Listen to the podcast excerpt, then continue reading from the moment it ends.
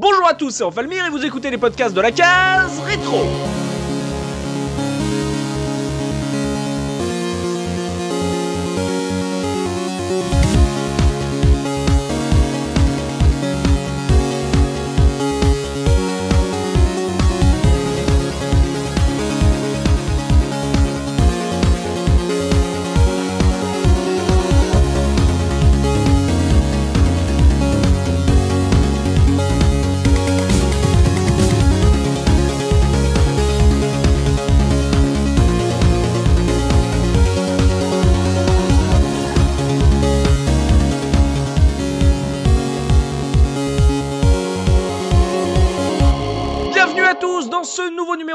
Case rétro, votre podcast 100% rétro gaming. Et aujourd'hui, je suis accompagné de JP. Comment ça, JP Yo les jeunes, ça va très bien. Tu vas bien là, toi qui me remplace quand je, quand je ne peux pas hoster là Tu reprends, tu redeviens chroniqueur. euh, Ça ne te fait pas tout drôle de revenir à tes, à tes débuts Non, non, non, c'est, je suis à ma, à ma place, je suis très bien là où je suis.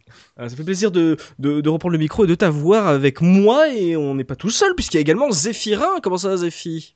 Ah bah ça va très bien, bonjour à toutes et à tous. Notre ordinosaure Tosmo. Comment ça, va, Tosmo? Bah écoute, ça va, c'est cool, ça fait un petit moment euh, enfin qu'on t'avait pas vu. Ben oui, euh, j'ai des problèmes de PC, mais j'aime bien le vieux qui essaye de faire un peu jeune, genre ça va, c'est cool, Ziva les jeunes. Yo yo yo c'est triste, c'est d'une tristesse, non c'est formidable. Oh, qu'est-ce qu'est-ce que je l'aime pour Tosmo. Et aujourd'hui, messieurs, nous avons le plaisir d'avoir un invité. Euh, on avait déjà eu le plaisir euh, de le recevoir euh, pour parler de Metal Slug pour notre podcast numéro 83. Joël Haro est avec nous. Bonjour Joël. Salut, salut, bonjour à tous. Ah, Ça me fait plaisir de te revoir. On avait passé un très bon moment avec toi pour parler de Metal Slug. Et quand on regarde le numéro du podcast, ça commence à faire, à faire un moment en plus. Et donc, je suis très content que tu aies accepté notre invitation pour revenir parler, euh, partager tes, ta passion du, vieux jeu euh, avec nous. Bah, merci beaucoup de m'avoir invité à nouveau, moi ça me fait très plaisir aussi. Et par passion, par... parce qu'aujourd'hui, on va parler euh, d'un jeu et non pas des moindres, puisqu'on va parler de Ghouls and Ghosts, jeu de plateforme action édité et développé par Capcom. C'est sorti en arcade en 1988 et ça a connu de nombreux portages sur les micro-ordinateurs et consoles un peu de son époque, pas toutes, ça on, en reparlera. Et c'est évidemment la suite euh, de Ghost and Goblins qui était sorti lui en 1985. Et on va commencer vraiment tout de suite avec ma question traditionnelle, histoire de vous situer par rapport à ce jeu et cette série en général. Quel a été votre tout premier contact avec Ghouls and Ghosts, Joël? Alors moi ça a été le portage qui a été fait sur Mega Drive, je l'ai connu à sa sortie. Ouais. Euh, bah, grâce à un ami à moi qui était, qui était très bardé en, console de jeu, qui avait toujours euh, plein de trucs. Mhm. Et voilà, il, il m'avait déjà montré, en fait le tout tout premier contact que j'ai eu, euh, pour dire la vérité, c'était une petite photo dans un magazine. Ah oui. Il m'avait montré la photo de donc Arthur courant en caleçon euh, et il m'avait dit ça c'est génial et tout. Et pff, bon, je l'avais presque rionné quoi. Ça m'inspirait pas tellement. Je lui avais dit euh, garde tes sous en gros. Et puis euh, et puis ouais genre deux semaines après euh, j'arrive chez lui et puis je vois tourner le jeu et là je prends ma claque. Voilà. D'accord, donc sur Mega Drive. sur Mega Drive ouais. D'accord, t'as jamais vu de version arcade tourner près de chez toi, quoi? Alors à vrai dire je l'ai pas vu tourner étant jeune. D'accord, donc vraiment euh, découverte pure sur Mega Drive euh, grâce à un ami. Euh, Zéphirin, toi, premier contact avec le jeu? Alors euh, de, de souvenir, c'était au Super Games Show à l'espace Champéret en 1991, ça nous rajeunit euh, pas du tout. Euh, Bah, a- Je devais y être, Zef. Ah c'est mignon. Bah, en fait, avait, j'étais au stand Sega, il y avait un type qui terminait la version Mega Drive devant moi, j'étais fasciné. C'était magnifique. Alors, je sais plus si j'ai raconté cette histoire, mais euh, c'est en fait quelques instants après ça, donc après que je regarde ce type en train de, de- tout euh, poutrer sur la version Mega Drive, il y a des employés de chez Sodipeng, donc c'était, pour rappel, c'était la société qui s'occupait de PC Engine en France, et qui m'ont demandé si je voulais bien être euh, la main innocente qui tirerait au sort les petits papiers pour le concours PC Engine du salon. Et le résultat, génial. c'est qu'il y a un de mes voisins qui est reparti avec le gros lot. C'était une PC Engine Super Graphics System avec Packland. Et je peux te dire que ça a changé l'avenir de la petite communauté de joueurs à laquelle j'appartenais à l'époque, puisque du coup, dans la foulée, quelques temps après, ça a été pour moi l'occasion de tâter de la version Super Graphics de Ghouls and Ghosts, que, qui est un super bon cru. Et alors, euh, c'est super tard, en fait, moi, que j'ai découvert, euh, que j'ai pu enfin mettre, on va dire, les pattes sur la version arcade. C'était en 2009 quand j'ai commencé vraiment à faire de l'émulation. Et c'est marrant parce que j'ai également connu la version Amiga, mais avant de préparer l'émission, bizarrement, j'avais plus aucun souvenir de cette version.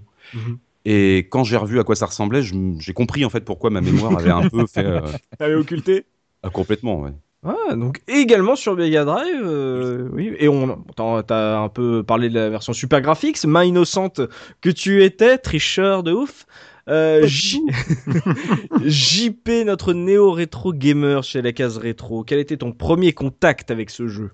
Alors, je dois dire que j'ai eu, j'ai beaucoup, beaucoup de mal à me souvenir euh, de mon premier contact. Mes souvenirs se mélangent un petit peu en fonction des versions euh, que j'ai pu tester ça et là. Ouais. Je crois que mon premier euh, coup d'œil sur le jeu, ça a été en émulation sur la version Mega Drive aussi. Je jouais sur mon PC portable, je ne sais plus quel émulateur, et j'étais tombé euh, là-dessus. Mais très honnêtement, je, je vous dis ça, mais ça m'étonnerait que ce soit mon premier contact, parce que je peux pas être tombé sur le jeu par hasard. Euh, dans le, le catalogue énorme de la Mega Drive, de l'émulation de ce jeu-là en particulier, j'ai forcément touché avant, mais euh, où je sais pas, Je- j'en ai aucune idée. Je sais que j'ai touché un peu plus tard en arcade, Hmm. en émulation d'arcade. Je pense que c'était pas vraiment euh, une carte, euh, un PCB d'origine, mais enfin bref, voilà, des versions un peu différentes, mais je pourrais pas attester de quelle version j'ai touché en premier. Et donc t'as aucun souvenir de pourquoi tu tu t'es retrouvé euh, sur un émulateur à, à tester cette version? Je non, je sais, je sais pas du tout. Je c'est- assez fou parce que t'a pourtant, je coupé la mémoire. C'est pas, c'est quand même pas si loin que ça. J'ai pas tant d'années à me souvenir, mais euh, impossible de remettre euh, la raison de ce jeu-là en émulation. Je sais pas. Peut-être parce que j'avais, euh, c'est possible que j'ai té- testé la version, enfin la version Super NES et que du coup j'ai voulu tester la version Mega Drive, mais je pourrais vraiment pas la- l'affirmer. Donc voilà. D'accord, c'est pas parce que t'as un pote qui t'a dit si tu veux re- recommencer des vieux jeux, il faut absolument que tu testes celui-là. Ah, c'est possible, hein, mais je peux, je peux pas le savoir. Je, je n'ai plus de mémoire. C'est ça, va falloir retourner chez le psy euh, pour déverrouiller ses souvenirs traumatisants, super. Et on va terminer par Tosmo, premier contact avec Ghouls and Ghosts, Tosmo. Euh, wesh, wesh, on va faire le, le yeux. C'est pas possible. Euh, donc, euh, ouais, en, bah, en arcade. En Ah, arcade. Ouais, bah ouais, en arcade, hein, les salles ont fumé et tout. euh, comme, euh, comme au bon vieux temps, euh, dans la banlieue de Lisbonne, ma salle d'arcade préférée. Et euh, effectivement, bah, j'ai pris une claque parce que je connaissais déjà euh, Ghost and Goblins, j'ai- j'aimais beaucoup la licence. J'avais surtout joué sur la, la version Amstrad, etc. Et là, je vois ça en arcade, j'ai fait, waouh, comment c'est mortel parce que franchement, il est super beau, quoi. Tu l'as découvert comme ça. euh, T'avais déjà fait Ghost and Goblins quand t'as découvert ça, le jeu en arcade? Quand t'as découvert euh, le Euh, ouais, j'avais, j'avais, j'avais surtout joué à la version, euh, la version Amstrad de Ghost and Goblins. Ouais, c'est normal, tu J'ai- passes de la version Amstrad de Ghost and Goblins à la version Ah arcade ouais, de Ghost. Oui, ah bon, claque. j'avais fait aussi la version arcade après la version Amstrad de, Mhm. de Ghost and Goblins. Mais euh, c'est vrai que oui, j'avais, j'avais beaucoup joué euh, dessus et, euh, et donc quand je l'ai vu, j'étais, euh, j'étais super content justement de mettre mes pièces euh, pour le gérant. On, on en parle. Bah, voilà, tu seras ma caution arcade euh, par rapport au, nombre de pièces qu'il fallait euh, dépenser pour, euh, pouvoir jouer à ce jeu. Donc je note beaucoup de versions Mega Drive, une version arcade. Et euh, voilà, Zephy pourra nous parler aussi de la version Super Graphics. Mais j'imagine que euh, avec le temps, vous avez essayé un peu les différents portages qui se sont faits sur ce jeu. Bah, on va pouvoir se remettre dans le contexte de la sortie du jeu avec la une du mois. JP, quelle était l'actu gaming à la sortie de Ghouls Ghosts? Alors l'actu gaming en une euh, d'un magazine absolument incroyable qui s'appelle Game le Mag, c'était les jeux euh, de style cartoon. Ils font un cartoon Roger Rabbit, Mowgli, Tintin et les autres. On a une une absolument fantastique avec euh, Roger Rabbit et Mowgli justement dans un montage absolument cool avec Roger Rabbit sur un fauteuil en osier. On ne sait pas trop ce qu'il fait et qui a une main paternaliste sur Mowgli. Alors quel rapport avec le fait que ce soit euh, des jeux On ne sait pas. Mais on a aussi eh bien, le petit paradoxe euh, du, du magazine de jeux vidéo de l'époque, c'est-à-dire que on a une couverture qui se dit ah mais c'est un magazine cool, ça peut être limite pour enfants, sauf que non, puisqu'on nous parle en dessous en gros titre Emmanuel, Six Sex and Son, avec un super screen d'une euh, jeune femme dévêtue tout en pixels, Euh, donc je sais pas un jeu de drague peut-être, je sais Mais pas. non, du mais. Ah, mais en fait, jeu en fait, t'as même Cocktail pas Vision, monsieur. ah non mais Mais moi attends. le jeu je sais pas du tout ce que c'est. hein. Ah, mais en fait, JP, c'est pour, c'est pour ça que tu comprends pas le deuxième effet qui se coule de cette Ah, une. pas du tout. Du fauteuil en osier. C'est Ah, la, c'est du la, c'est l'affiche du film érotique Emmanuel. Ah, mais moi je suis jeune, écoute, ce genre de film, je ne les regarde pas, je suis encore quelqu'un d'innocent. Ah oui. euh, voilà. Mais voilà, euh, c'est, c'est une affiche culte, même quand on n'a pas vu le film, quoi. C'est Emmanuel Ah, tout pas du nu tout. sur son fauteuil d'osier. Et là, t'as Roger Rabbit à la Ah, place coup, d'Emmanuel. c'est- Ah, c'est fait, c'est encore plus malsain du coup. Ah oui, c'est pour ça que Bah je. oui.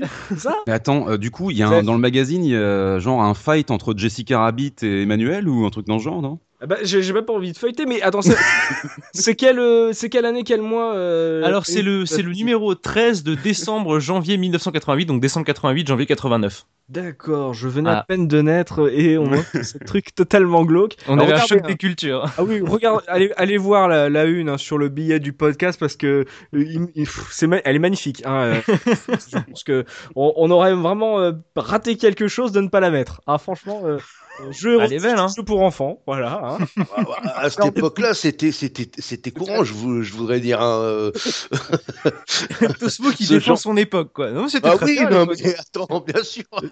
Tosmo nous remet dans le contexte. À l'époque, t'avais des jeux pour enfants ou des jeux de cul. Voilà, c'est tout. On avait des jeux érotiques pour moins de 12 ans, mais oui, tout est normal. On avait, des, on avait des tests de Samantha, Strip, euh, Samantha Fox, Fox Strip Poker, des trucs comme ça, quoi. Ouais, mais ce qui, ce qui est choquant, tu vois, c'est que ce soit en couverture à côté de Roger Rabbit, quoi. C'est genre le jeu pour enfants et le jeu, enfin le jeu porno à côté, quoi. C'est quand même. euh, Ah oui, c'est ça. T'as des, des dessins animés et en même temps, t'as un énorme sexe euh, affiché euh, en titre, quoi. C'est le magazine pour l'enfant et son papa, quoi. Exactement, c'est ça. L'enfant commence à lire et le papa finit. Voilà, mais c'est bien. Ça. Bravo, bravo pour cette une. JP.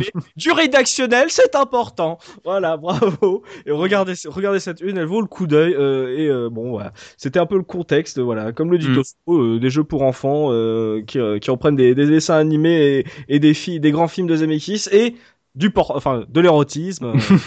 Game, le magazine pour petits et grands.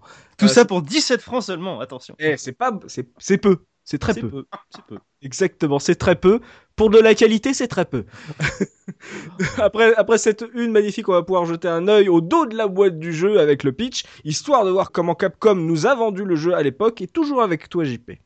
Alors, une fois n'est pas coutume, on va avoir deux petits pitchs parce qu'en fonction euh, des, versions du jeu, les pitchs sont assez différents. Soit on nous, soit on nous vend un truc un peu cool, soit c'est absolument aucun sens.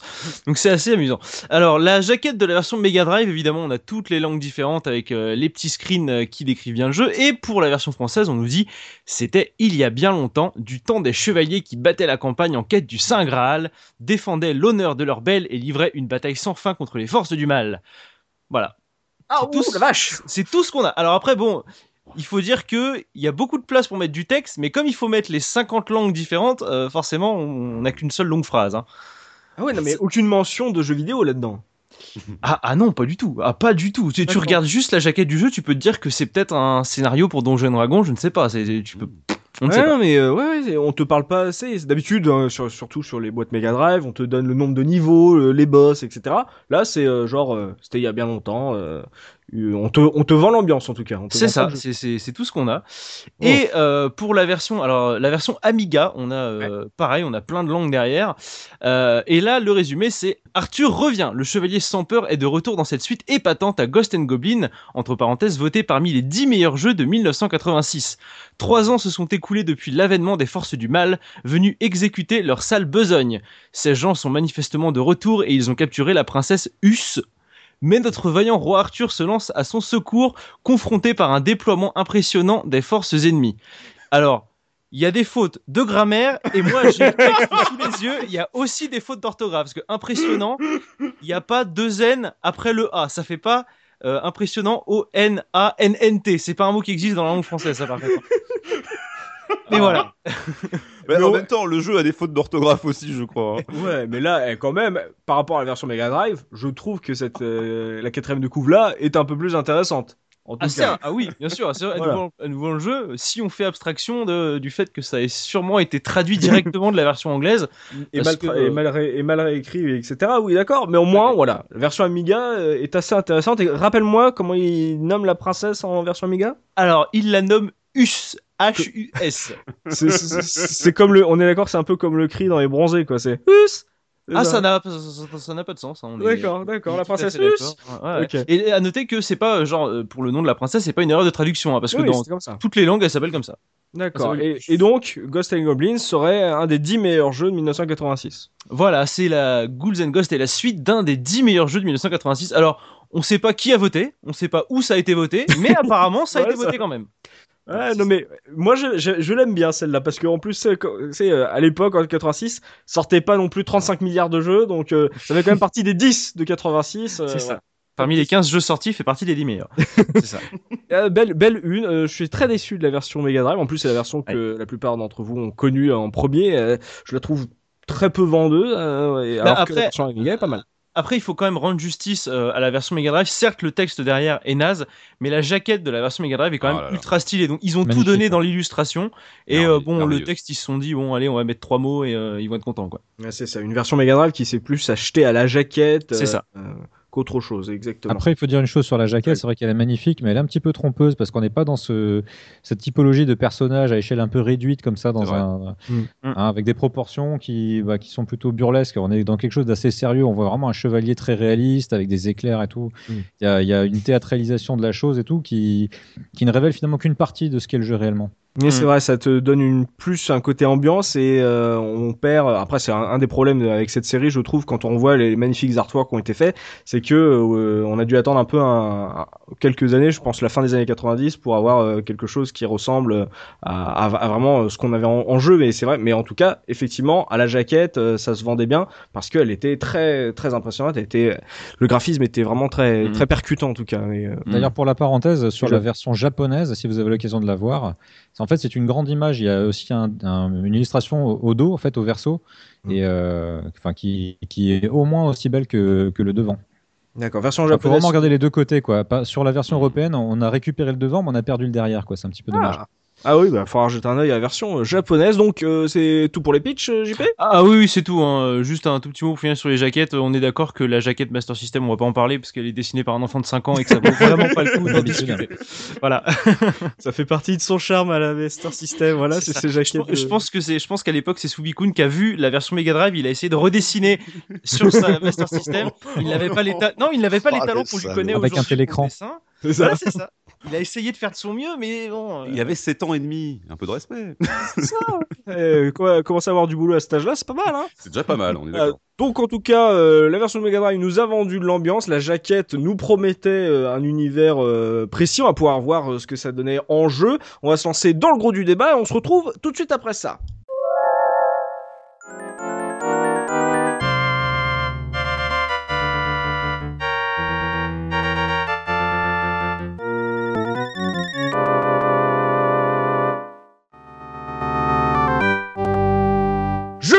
Vers toi, Zéphirin. On a vu ce que voilà Capcom nous vendait sur les derrière des, des boîtes, euh, donc un univers, euh, surtout sur la version Mega Drive. Euh, Voilà, parlons parlons un peu de l'univers de ce Ghouls and Ghosts. Ah bah, avec grand plaisir. Je vais commencer en introduisant l'individu qui est à l'origine de ce jeu.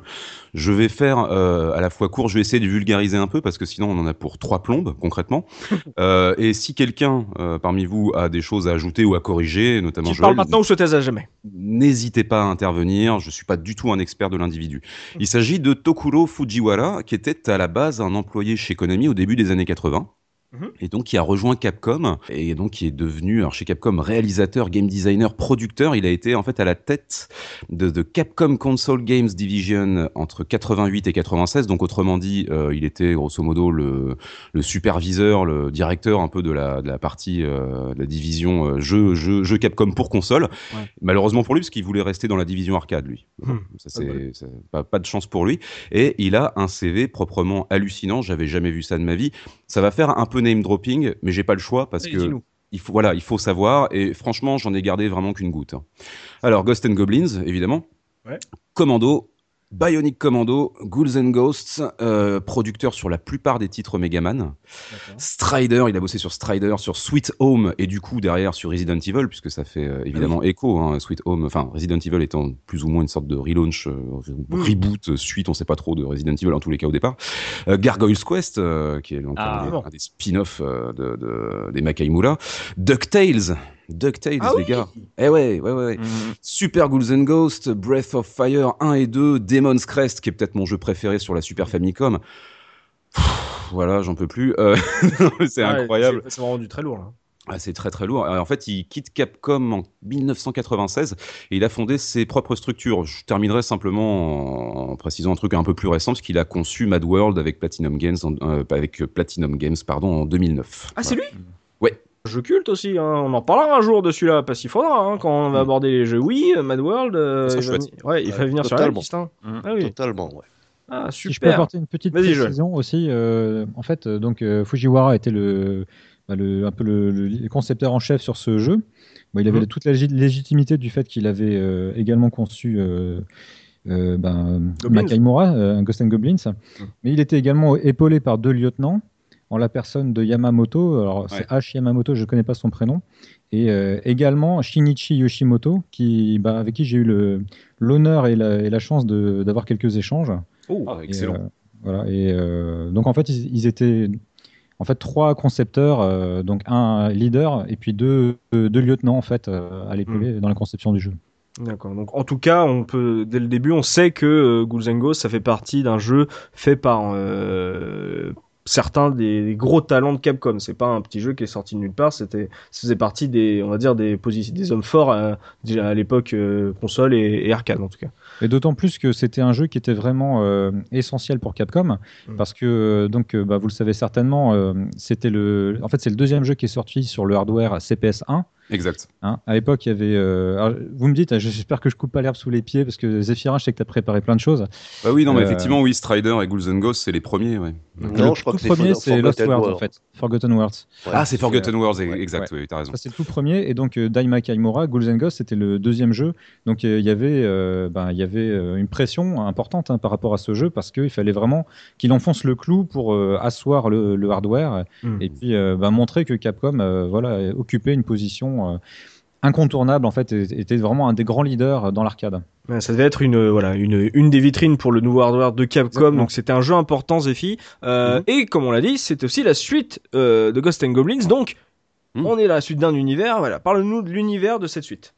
Mais oui, tout à fait. Alors, je vais rapidement, ça va pas être long, hein, entamer, euh, Ah, voilà, rappeler un peu de quoi parle Ghost and Goblins. On incarne donc le chevalier Arthur, parti sauver la princesse Prin Prin des, des griffes de Satan et du roi démon Astaros dans le village du, démon, du monde des démons. Parce que c'est ça la traduction de Makaimura, ou Mhm. si on fait ça un peu à l'arrache en français, c'est le village du monde des démons. Autrement dit, c'est une sorte de Super Mario Bros dans un univers d'épouvante burlesque Et moyenâgeuse, quoi. Et moyenâgeuse, tout à fait. Alors le jeu démarre avec Arthur en slip par terre et sa copine Plin Plin à côté. Alors je- cet écran d'introduction de Ghost and Goblins pose question. Je veux pas savoir ce qu'ils font, on le saura jamais de toute façon. Et puis donc euh, apparaît Satan euh, qui enlève la princesse et on traverse donc des portions de village découpées en stages en y affrontant un bestiaire incroyable, hein, des zombies, des démons, des dragons, des cyclopes, des gargouilles et tout ce que tu veux, et des boss de fin de niveau. Donc on est clairement dans un genre de l'arcade japonaise très répandu euh, dans les années 80.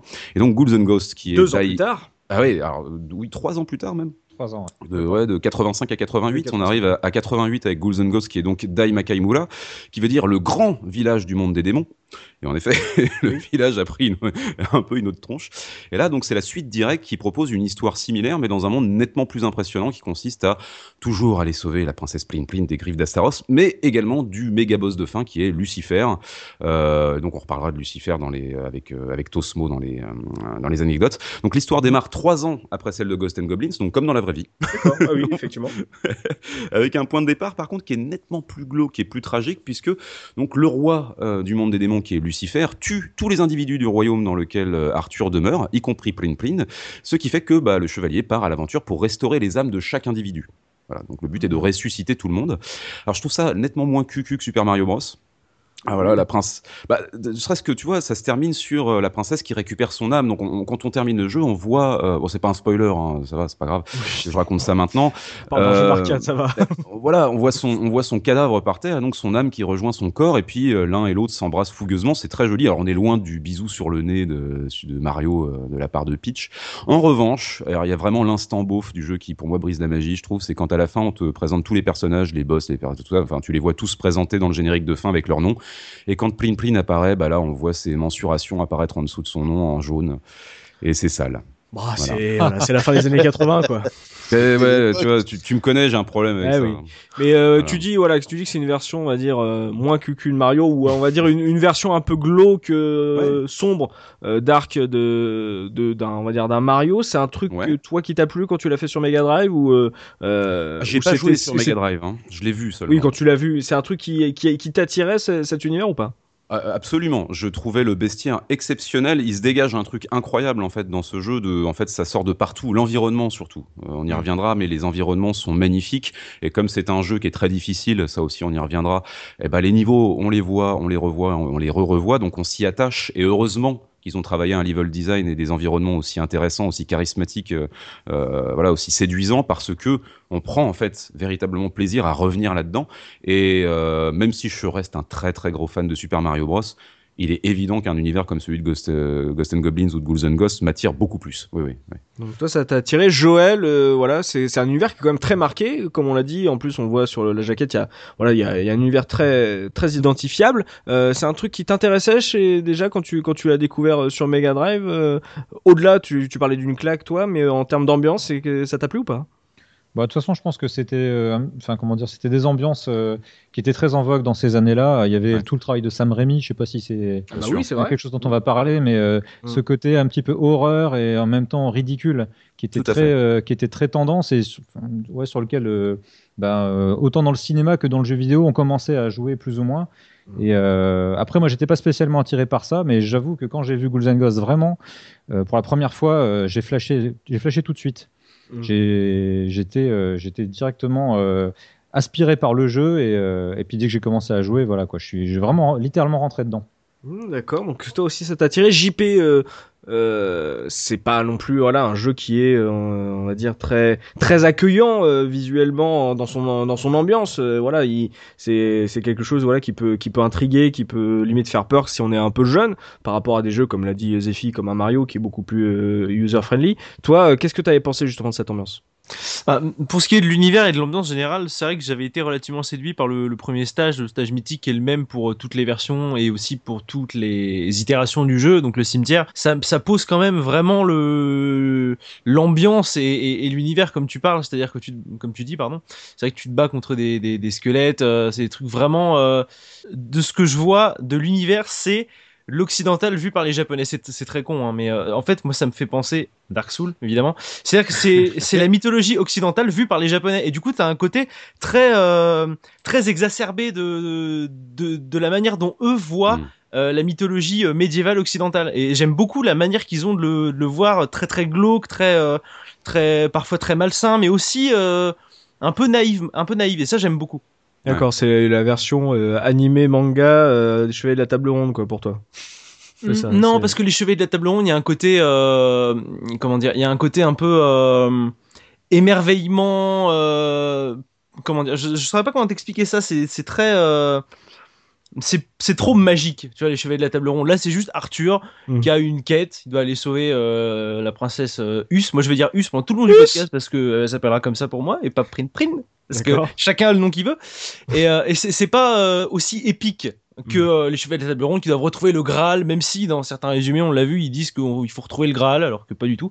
Donc c'est plus ramassé que la quête du Graal, c'est juste il doit aller sauver Hus. Voilà. D'accord. Donc ouais, j'ai- j'aime bien ton parallèle avec euh, Dark Souls. Je voulais, en plus, je voulais te lancer là-dessus justement euh, par rapport à, cette ambiance euh, particulière. Donc pour toi, ça, on est sur la, on va dire la même analogie.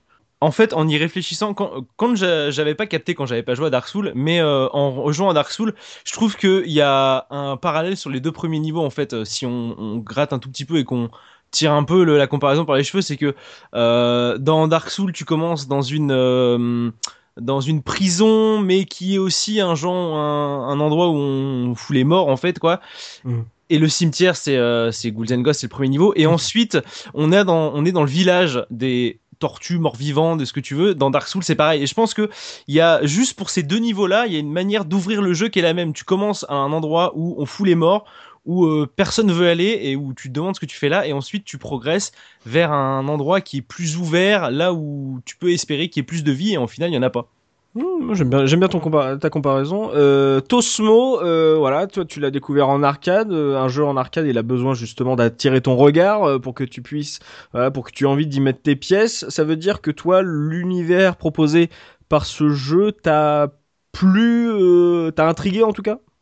Bah, en fait, on est déjà dans le prolongement de Ghost and Goblins, parce que dans Ghost and Goblins, on commence aussi dans, dans, un, cim- dans un cimetière. Euh, Ouais, mais tu vois, il donc- s'appelle pas Ghost and Goblins Ouais, 2, il t'aurais pu passer à côté, tu vois. Mm. Oui, voilà quoi. Euh, mais par contre, bon, on reconnaît quand même euh, les euh, le, pro- le pro- ouais, tu sens l'affiliation, tu, tu reconnais le protagoniste euh, principal quand même. Et puis comme euh, je reviens euh, sur ce que Joël a dit, je suis totalement d'accord. On, on est en plein dans l'ambiance euh, heroic fantasy. On vient de sortir de quelques années de Conan et de Clone. On a euh, Magic Sword euh, qui avait été qui est sorti un petit peu avant, je crois, chez Capcom. C'est pas un peu après, plutôt 90, après, un oui, truc comme ça Ah, c'est après. Ah, Ouais. Désolé, quoi. Euh, on a, ouais, tu sais, on est, on est dedans. Ouais, Black, euh, Golden Black Axe, Tiger. genre, euh, Ah, Black Tiger, eh oui, ce oui, genre oui. de trucs, voilà, ouais, c'est ça, c'est Black Tiger et compagnie. Euh, non, non, moi, c'est, moi, j'étais, euh, j'étais client. hein. C'était, euh, c'est, en fait, si tu veux, à cette époque-là, c'était surtout, euh, euh, t'avais beaucoup, en fait, heroic fantasy ou ou alors euh, du, du, euh, du, de la science-fiction, euh, tu sais, avec des gars avec La des SF ou des. Russes, quoi. Mm. Voilà, la SF russe, mais euh, voilà, c'était vraiment le socle du truc. Et puis bon, après, faut dire ce qui est. Euh, quand tu vois tourner le jeu, graphiquement, tu fais bon, ok, d'accord. Euh, Oui, et- c'est vrai que toi, il y avait le côté euh, claque graphique qui a dû jouer justement euh, pour te vendre euh, la borne. Ouais, c'est. Ah ouais, ça, ouais, ça, tout c'est sûr. Quand tu passes à côté de la borne, tu, tu tu, es obligé de t'arrêter. Euh, Zephy, euh, euh, pour finir sur l'univers, donc on voit qu'on a un truc un peu marqué. J'ai bien aimé l'analogie de, de Joël sur euh, justement Sam Raimi, ce côté euh, gore qui est descendant du, du grand guignol français. Donc il y a un côté euh, exagéré drôle euh, et ce qui marche pas mal sur euh, Ghouls and Ghosts parce que ça peut être un jeu euh, très violent, enfin très violent euh, visuellement et dans cette thématique parce que c'est des démons, c'est des. Ouais. Euh, on t'a parlé de, de, de fantômes, enfin de de d'âmes, donc ça a un côté un peu lourd, mais ça on le sent pas. Donc en termes euh, vraiment euh, d'environnement euh, traversé, les ennemis, euh, tu reviens volontiers sur ce jeu où on fait euh, Ghosts malgré, on va dire, ses ennemis et son univers? Parce qu'il peut être attachant, mais il peut retomber très facilement. Euh, je suppose que donc la première fois que j'ai joué à ce jeu, donc c'était sur Super Graphics ou Amiga, donc j'avais entre 9 et 11 ans, quelque chose comme ça. Euh, oui, c'est très impressionnant quand t'es petit. Euh, je pense que c'est, alors j'ai pas aimé du tout en fait le- les mécaniques de jeu, pas parce qu'elles sont mauvaises ou quoi que ce soit, parce que je trouvais le jeu mille fois trop dur. J'étais pas d'accord. capable de, de voilà de- de- d'assurer le challenge. Mhm. En revanche, du coup, moi, ce qui m'a accroché au jeu à ce moment-là, donc je parle pas de maintenant, mais vraiment à cette époque-là, Mhm. C'est euh, ce qui se dégageait. C'est-à-dire que j'avais envie d'aller plus loin parce que je voulais voir les écrans suivants, même si c'était souvent infaisable, beaucoup Ah trop ouais compliqué. Ah ouais, non, mais le jeu est beaucoup trop dur pour un gamin de cet âge-là. Enfin quoi, que C'est rare pour un jeu d'arcade, ça, justement, de, en gros, d'être- Non, mais pas, pas la difficulté, d'être tenu justement par l'univers. Moi, ça quand un jeu d'arcade est trop dur pour toi, tu passes à autre chose, quoi. Ouais, eh ben, et en fait, euh, tu l'as peut-être, enfin, vous l'avez peut-être remarqué au fil du temps depuis que je participe à la case rétro, c'est que je suis quand même très attiré souvent par euh, ce que proposent en termes d'atmosphère, en termes de mythologie les jeux vidéo. Parfois même encore plus que, les, que le gameplay. Il m'arrive de scotcher connement sur des jeux injouables parce que j'adore l'environnement, j'adore l'univers, j'adore les musiques, ce genre de trucs. Donc en fait, Ghouls and Ghosts, moi, il m'a accroché sur son univers et ses visuels chatoyants, magnifiques, euh, euh, glauques, euh, burlesques, tout ce qu'on a dit avant. Ouais, ouais, ouais. Ouais, donc pour toi, ça a été une grosse partie du plaisir de découvrir justement la descente en- Ah oui. aux enfers d'Arthur. Et Euh, c'est toujours le cas aujourd'hui. Ouais, ouais. D'accord, ça pour toi c'est un plus euh, si on a envie de se refaire le jeu aujourd'hui. C'est vraiment, si on aime ce genre d'univers, c'est vraiment quelque chose qui peut accrocher et, et, se- et, euh, nous aider à passer outre la difficulté euh, de plus Ouais. en plus importante du Ah, titre. c'est Ah ouais, c'est un, canon du genre, une pure merveille. Ouais, ouais, ouais. Quelque chose que je trouve qui est vraiment caractéristique dans ce jeu, euh, enfin en tout cas, qui, si je fais appel à mes souvenirs euh, du moment où je l'ai découvert, hein, c'est qu'en fait euh, des sentiments qui sont mélangés parce que d'une part on a envie de découvrir la suite, et en même temps on a peur de découvrir ce, qu'on- ce qui nous y attend. Mm. On sait qu'on est dans quelque chose de malsain. En plus, on a un sentiment de solitude quand même. On affronte un univers qui nous est hostile. Ça Ouais. grouille de partout. On a des, des créatures qui sortent de terre, etc.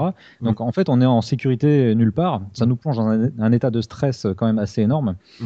Et donc il y a ce- ces deux sentiments finalement qui sont un peu opposés entre l'envie de découvrir euh, la suite et en même temps le- la peur de, de tous les pièges qu'on nous a tendus et de tout ce qui, tout ce qu'on va découvrir.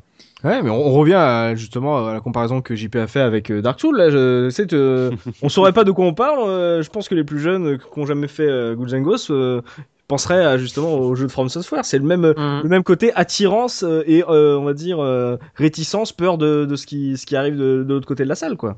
Et puis c'est exactement le je- même. euh, je, je rebondis ce que tu dis, c'est exactement le même. euh, je, je vais arrêter avec Dark Souls parce que sinon je vais en parler pendant tout le podcast pour comparer au jeu. Mais vraiment, il mais vraiment, je, trouve qu'il y a, je trouve qu'il y a quelque chose qui est vraiment. Euh, ça peut, ça peut pas être une simple coïncidence. Le sentiment de solitude dont parlait Joël, Mm. c'est exactement la même chose. Euh, dans Dark Souls, tu traverses des niveaux. À chaque fois, tu t'enfonces de plus en plus dans euh, euh, autant euh, au sens propre comme au sens figuré. Tu t'enfonces de plus en plus dans dans l'enfer Mhm. et euh, t'es es constamment euh, seul ou pour le cas de Dark Souls, mais je m'arrêterai à ça. Tu rencontres des gens qui sont dans un état euh, absolument atroce. Mais, euh, mais c'est ça, c'est que le sentiment d'être seul tout le temps, tu, tu croises pas un seul personnage dans Ghouls and Ghosts euh, qui te parlerait, même, même un, un, un PNJ de base qui te dirait c'est par là, tu, tu Bah crois non, toutes leurs âmes ont, toutes les âmes ont été aspirées. voilà, c'est ça, t'es t'es constamment seul et chaque. Tu sais que chaque personnage, chaque sprite à l'écran veut ta mort en fait. Et C'est est un ennemi potentiel. Et du coup, je trouve que ça, ça ajoute exactement comme disait Joël, un sentiment de stress vraiment et de, de solitude extrême.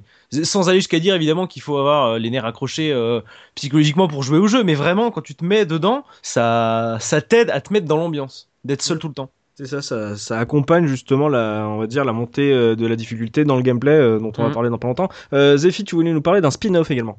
Ouais, bien sûr. Bah, on parlait effectivement là de cette, euh, de ce, de ce cadre en fait dans le jeu où la situation est clairement désespérée. hein. Tu parlais de Dark Souls, c'est exactement ça. Je suis entièrement d'accord là-dessus.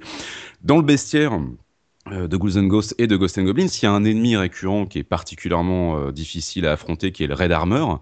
Euh, alors c'est une espèce, hein, ce sont des gargouilles rouges. Euh, ça devient le Red Armor King, hein, je crois, qui est un peu plus imposant avec une armure dans, dans Ghouls and Ghosts. Mais bref, euh, ils ont eu la très bonne idée l'excellente idée euh, très très tôt, je crois en 1990, de développer donc un- une série parallèle au Makaimura qui s'appelle Makaimura Gaiden. Donc c'est Gargoyle's Quest sur Ah. Game Boy, le premier épisode.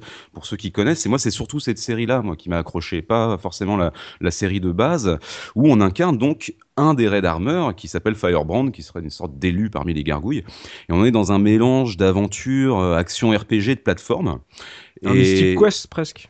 Eh, c'est bizarre, ouais, il y a un petit peu de ça. Et euh, l'histoire en fait de cette trilogie, donc qui se termine avec Demon's Crest sur euh, Super Famicom, je la trouve formidable et vraiment tragique. En fait, ce qui m'intéresse, c'est que du coup, l'univers de Ghouls and Ghosts prend vie autrement.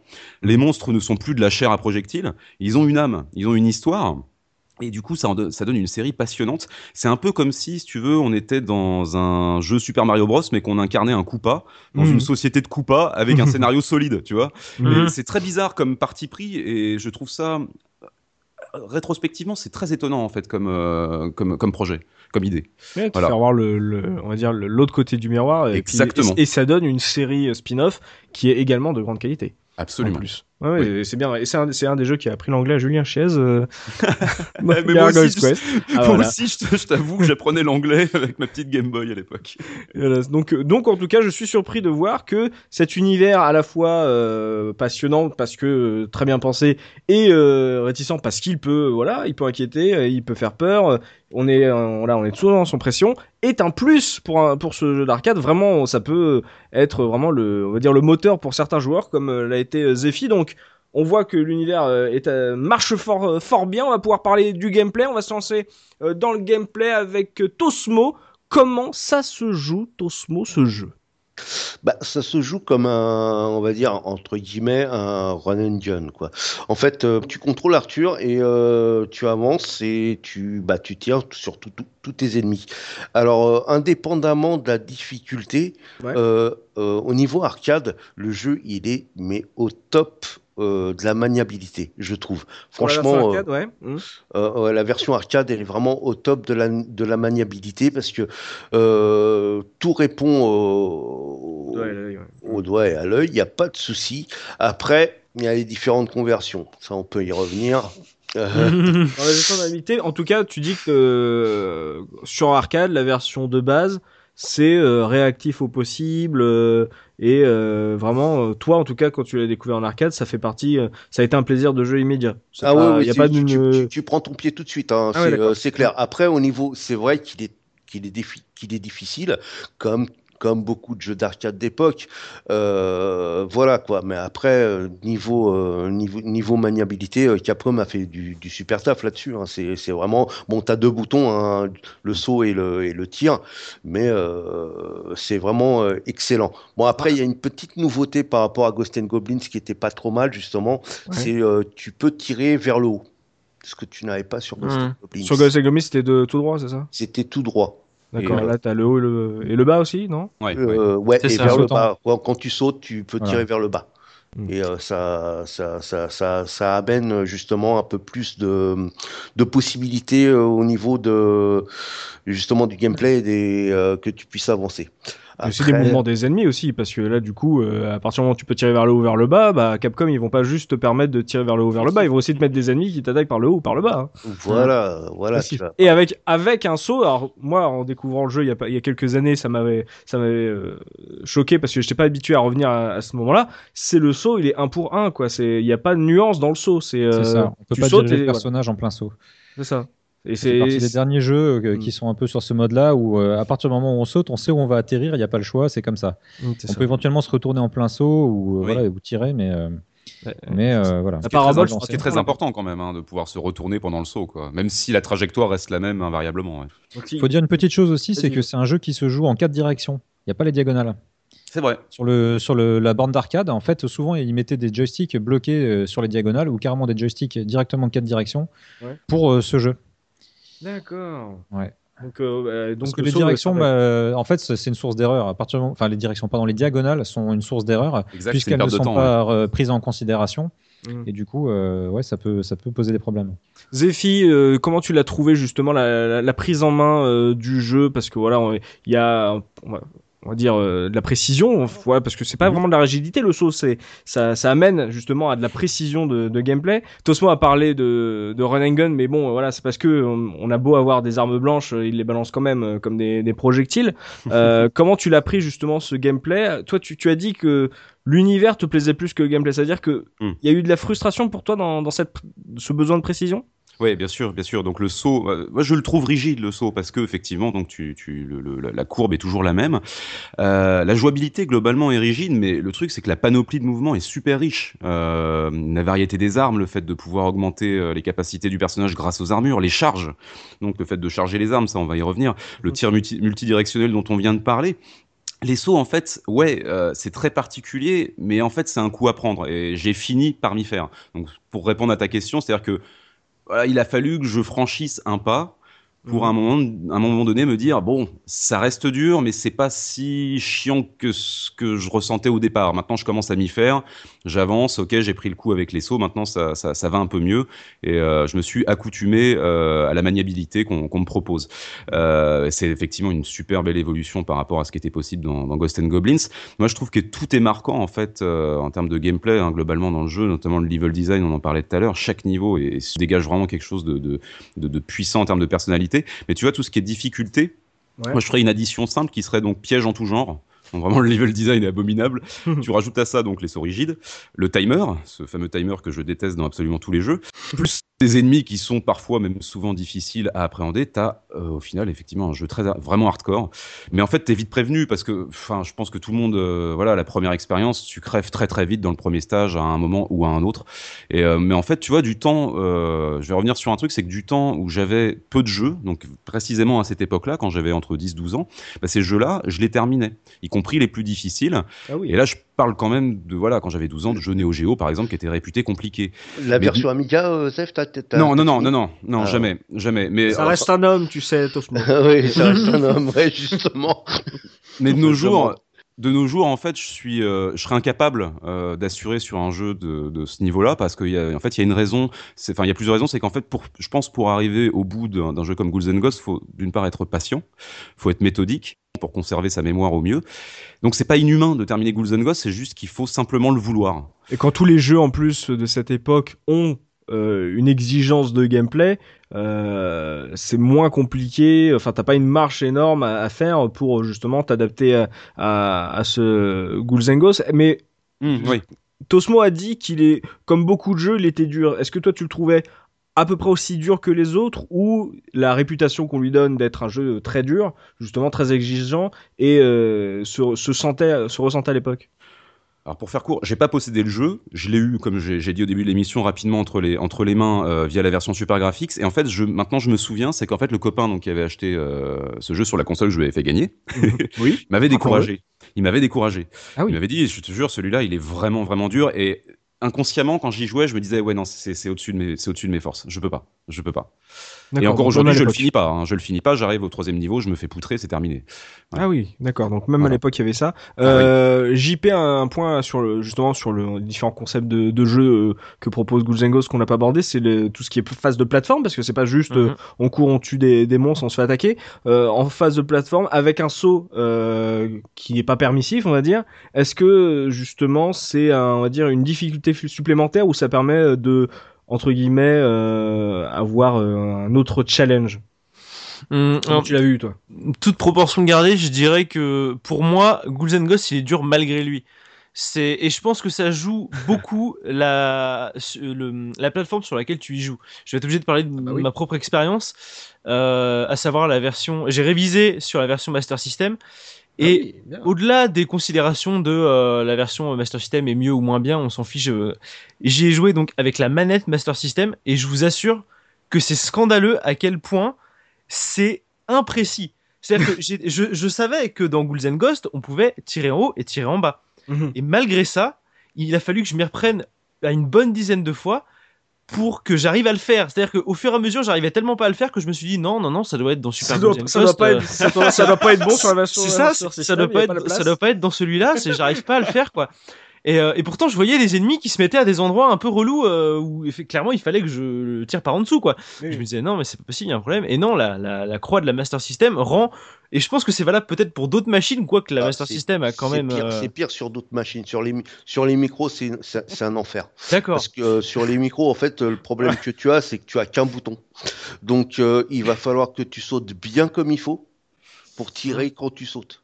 Sinon, D'accord. si, si tu sautes trop vite, tu, sautes- tu fais le tir vers le haut. Oh là là. C'est euh, c'est- c'est- c'est infer- ah, c'est infernal. hein. C'est euh, euh, les versions console. Moi, pour avoir révisé euh, à peu près toutes les versions, les versions micro, c'est euh, c'est une purge euh, un petit peu à jouer, on va dire. hein. C'est euh, faut avoir, faut vraiment se remettre dans le contexte de l'époque, pas avoir deux boutons euh, et compagnie. C'est vraiment super chaud, super tendu. hein. J'aime beaucoup parce que j'arrive en disant ouais la version Master System c'est quand même c'est quand même le cancer et lui il me fait non non à côté des versions micro c'est juste un rhume. hein. C'est ça, c'est du bonheur. Mais ça veut dire, là, Tosmo, toi qui as fait la version arcade à l'époque, qui a vraiment une dégradation, on va dire, de la précision de gameplay euh, dans les portages. Ah mais totalement. En fait, euh, sur les portages, on va dire euh, sur les portages Micro, on console- a compris. voilà, sur les portages con- console, ça va, ça va bien, on va dire. Il y a deux, vraiment deux gros portages console qui, euh, qui, qui assurent, c'est le Mega Drive et le Super Graph. Euh, on a le, le X68000 qui est euh, bah, au top, c'est euh, c'est la version arcade hein, qui, qui est Ouais. très bien. Euh, sinon, les versions micro, bah, c'est comme je te dis, c'est euh, c'est tu as qu'un bouton, c'est super dur, c'est pas forcément. En fait, euh, euh, il faut que les mecs ils arrêtent euh, de faire faire des jeux par des programmeurs qui ne connaissent rien aux machines sur lesquelles ils vont programmer quoi. Parce que quand tu vois Ghost Ghost and Gold sur Amiga, mais c'est euh, euh, et sur Atari ST, c'est mais abusé quoi, c'est abusé. Il y a il y a tu as des jeux qui ont été faits sur ces plateformes qui sont terribles et comment on peut on peut passer à côté d'un portage euh, et faire n'importe quoi sur sur ça. Bon, ah, on fait n'importe quoi parce qu'on veut on veut des sous quoi, mais Il faut euh, sortir tu sais. le jeu, etc. voilà, ouais. faut sortir les jeux, faut faut avoir des sous et puis euh, et puis voilà. Mais euh, mais euh, au niveau euh, jouabilité, c'est c'est super hardcore quoi. C'est tu vraiment sais, To- Tosmo, euh, pour, pour répondre un petit peu, enfin pour compléter ce que tu dis, on en parlait tout à l'heure avant l'émission avec Joël. Je crois me souvenir, en m'étant intéressé à la bande son euh, de la version Amiga, donc qui était assurée par Tim Follin, qui est très chouette d'ailleurs. que, en non, fait, c'est- euh, non pas s'il te plaît. Alors euh, Vas-y, vas-y, euh, En fait, corrige mes plaît, erreurs. Euh, les versions Amiga des portages, les versions, euh, souvent les versions bande son, elles sont horribles. Je la Bah, je crois qu'il y a des jolis thèmes, moi, sur Amiga. Euh, Non, non, mais. Non, non, non, c'est pas possible. Je préfère encore la version C'est une histoire de euh, goût. Spectrum euh, Commodore Ah oui, quand même. 64 euh, jusqu'à la jusqu'à la version ST où c'est D'accord, d'accord. où tu euh, où tu as où, où sur une version Amiga tu as un chipset sonore qui est complètement sous-exploité avec Ouais. une banque sonore de samples tout pou- toute pourrie. C'est cracra. Mais tu sais, je parlais vraiment de composition, pas spécifiquement de production. Euh, Joël, euh, justement, on, a, on, a- on est revenu un peu sur le, on va dire la base de gameplay euh, de Ghouls and Ghosts, mais on n'est pas revenu sur euh, certaines features principales qui sont justement comment on obtient des armes et euh, la fameuse features de l'armure qui tombe et du, du caleçon à poids. Euh, sans parler du truc de ouf qui est de oh, tiens refais le jeu une fois s'il te plaît euh, pour finir totalement. Ce qui, ce qui apporte à la difficulté euh, en termes de power up, de d'épée. Donc euh, on a vu que le jeu était assez exigeant mais il propose tous ces, on va dire, tous ces outils qui permettent de, de, de s'en sortir et de faire monter son, son score. Est-ce que quand on, quand on maîtrise de plus en plus le jeu, est-ce qu'il devient euh, plus simple à, parcourir? Et on y trouve vraiment du plaisir avec euh, tous ces, objets à, récolter Ce qui est normalement la base d'un jeu d'arcade, c'est d'arriver à, comprendre la bonne utilisation des power-up. Parce que on, l'a dit, c'est un jeu où il y a énormément d'ennemis qui t'attaquent. Est-ce que euh, il arrive à tirer son épingle du jeu avec euh, justement tous ces, objets, tous ces power-ups, ces armes, etc. Euh, alors moi je répondrais que oui, mais avec une nuance quand même. Parce qu'en fait, euh, j'en parlais justement avec Zéphirin en préambule, euh, Mhm. avant, de, avant de démarrer l'émission. Euh, moi, personnellement, mais je pense que beaucoup de joueurs euh, n'utilisent que euh, le, la lance et puis la dague. Ouais, c'est mon cas euh, aussi, ouais. Je considère que les autres armes sont des pièges en fait, donc euh, surtout à éviter. Euh, hein, le, la hache c'est beaucoup trop lent, le- l'épée c'est une arme de proximité, alors certes puissante mais euh, pas efficace. Mhm. Les disques à la limite ça passe. Ouais. Les flammes c'est une catastrophe. Donc, euh, en définitive, euh, T'es dans Castlevania, d'un coup, tu comprends plus. certaines armes euh, peuvent être intéressantes quand on possède l'armure d'or parce qu'effectivement ça permet de déclencher une magie qui va nous tirer d'un mauvais pas. Mais euh, voilà, moi personnellement j'utilise euh, que deux armes, donc l'arme de base mais qui se trouve être une arme euh, très puissante et maniable, et puis donc euh, la dague. Euh, en revanche, euh, euh, ce, qui, ce que je trouve vraiment intéressant dans ce jeu, c'est plutôt le- la mécanique qu'il y a au niveau des coffres. Oui. C'est-à-dire, euh, je vais essayer d'être euh, clair. euh, donc, euh, il y a plein de coffres qui sont cachés à différents endroits dans le jeu. Mhm. Certains sortent euh, juste quand on passe. Pour en sortir d'autres, il faut sauter à certains endroits, soit sauter verticalement, soit sauter à un certain endroit. Il y a toutes sortes de manières en fait pour faire sortir les coffres. Ils sont toujours cachés exactement aux mêmes endroits et ils sont liés les uns avec les autres. C'est-à-dire que par exemple, si je fais sortir un, magicien à un certain endroit, donc à un certain coffre, Mhm. je sais que le coffre suivant, j'aurai une arme et je peux même, euh, en fonction de la partie que j'ai faite, savoir à peu près quelle chance j'ai d'avoir telle ou telle arme. Et, euh, et je peux savoir que le coffre d'après, j'aurai une armure, par exemple. Mais par exemple, si euh, je ne prends pas ce coffre parce que pour des raisons X ou Y, j'ai dû courir et donc j'ai laissé passer le coffre, Mhm. j'aurai parfois le magicien qui va apparaître ou parfois, enfin, ça peut varier en fait. Ouais, c'est ça, c'est pas fixé à l'emplacement euh, du coffre, c'est on va dire une séquence alors C'est une euh, séquence qui peut être décalée, mais pas et complètement. maîtrisée. Ah d'accord, pas complètement. Oui, Pas oui, complètement al- non plus, ouais. alors pour avoir vu un, un- c'est sur la vidéo du, du speedrun qu'on aura en lien, d'après ce que les mecs disaient, quand tu euh, comment dire quand tu as le coffre qui apparaît, si tu euh, je veux dire si tu euh, tires dessus mais sans l'ouvrir, c'est-à-dire tu, tu fais un dégât dessus, hein, parce que je crois qu'il faut tirer deux ou trois fois dessus pour l'ouvrir. En fait, il prend en compte comme si tu l'avais ouvert. Il paraît. Ah, ouais. mais j'avais entendu un truc comme ça, validé, effectivement. ouais. Tu vois ce que je veux dire? À partir du moment où tu le touches, il est validé. Voilà, Ah. il est validé. Donc euh, au troisième coffre, tu vas avoir l'armure. Moi, je les, je les, je les ouvre, je les ouvre tous. Je les, donc quand c'est un magicien, je le termine, etc. Mais j'ai un ami qui m'a dit non, mais pourquoi tu t'embêtes Il suffit de tirer dessus et il est validé ton coffre. Et euh, après, donc moi, c'est vrai que bah, j'ai mes routines, hein, donc j'ai ma façon de jouer et je fais tout le temps quasiment la même partie. hein. Mm. Parce que voilà, j'ai mes, j'ai mes repères, j'ai mon timing, je sais exactement euh, euh, bah, où, sont, où sont les coffres, où sont les armes dont j'ai besoin, etc. Et en fait, c'est quasiment tout le temps la même partie que je refais euh, en essayant de génial. Tu, perfectionner. tu suis, tu suis une partition euh, personnelle, en fait. C'est ça. Une mémoire et euh, ce qui te permet après justement euh, de t'amuser avec le scoring parce que comme on le dit c'est un jeu euh, compliqué qui est qui est difficile qui est qui voilà qui est exigeant pour le terminer. Donc euh, euh, arriver au plaisir du scoring c'est déjà on va dire une, une deuxième partie tu vois un, un new game plus qui est assez lointain. Donc euh, il faut arriver à trouver la, sa bonne méthode pour terminer le jeu dans les bonnes conditions pour pouvoir accéder justement au high score quoi. Donc c'est c'est pas rien mais on, on parlait des coffres JP version Oui. Master System il y a des différences avec les coffres là du coup Alors il y a des coffres, oui, dans la version Master System. Alors moi j'ai probablement des problèmes parce que j'ai systématiquement un mage dedans, mais ça, ça n'engage que moi. Euh, non, alors oui, euh, il y a des spécificités pour les coffres, mais alors c'est c'est pareil, je vais avoir besoin de votre aide là-dessus parce que euh, j'étais persuadé en lançant la version Master System que je n'avais pas touché avant les révisions. hein. Je, je l'avais, mais je savais pas du tout comment Oui, elle se oui. jouait. J'étais persuadé que tu chopais euh, une armure d'or comme ça euh, au pif et que c'était bon. Et j'ai eu la Ah, surprise de, à un moment, d'avoir une espèce de, de comme une porte euh, dimensionnelle qui s'ouvre dans le niveau. Je rentre dedans et là j'ai trois choix. J'ai un casque rouge, une armure rouge et des bottes rouges. Alors je suis là, d'accord. Tu dis merde, je suis dans Hell's Kid, qu'est-ce qui se Ouais, passe qu'est-ce que je suis censé faire? En plus, dans ma tête, je me dis, il y a un timer dans le jeu, donc je vais choisir vite. Dans le doute, j'ai pris l'armure rouge, je sais absolument pas pourquoi. Et il se trouve que euh, quand on choisit euh, l'armure rouge, en tout cas, vous donnerez les précisions peut-être pour les différentes pièces d'armure plus tard, euh, on a une espèce de, de barre d'énergie sur le côté qui apparaît, qui permet d'utiliser un pouvoir en maintenant la touche de tir. Mm. Euh, et ce pouvoir, je suppose, varie en fonction de la pièce d'armure que tu as. Moi, j'avais des boules de feu qui partaient aux quatre, aux quatre coins de l'écran, qui ne touchaient du coup aucun ennemi, mais bon, voilà.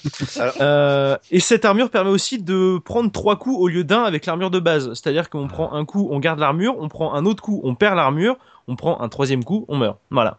C'est la dernière version qui est sortie euh, de ce et c'est étonnant de voir qu'ils ont essayé d'apporter une nouveauté de gameplay, enfin une, un truc qui n'existe pas sur la version originale. Ça, ça peut être déstabilisant si euh, tu essayes justement de retrouver le Ghouls and Ghosts que, que tu voulais, d'avoir ce- cette variation quoi. Bah, J'allais dire c'est déstabilisant, oui et non, parce que faudrait que j'ai les dates en fait en fonction des, des sorties des jeux.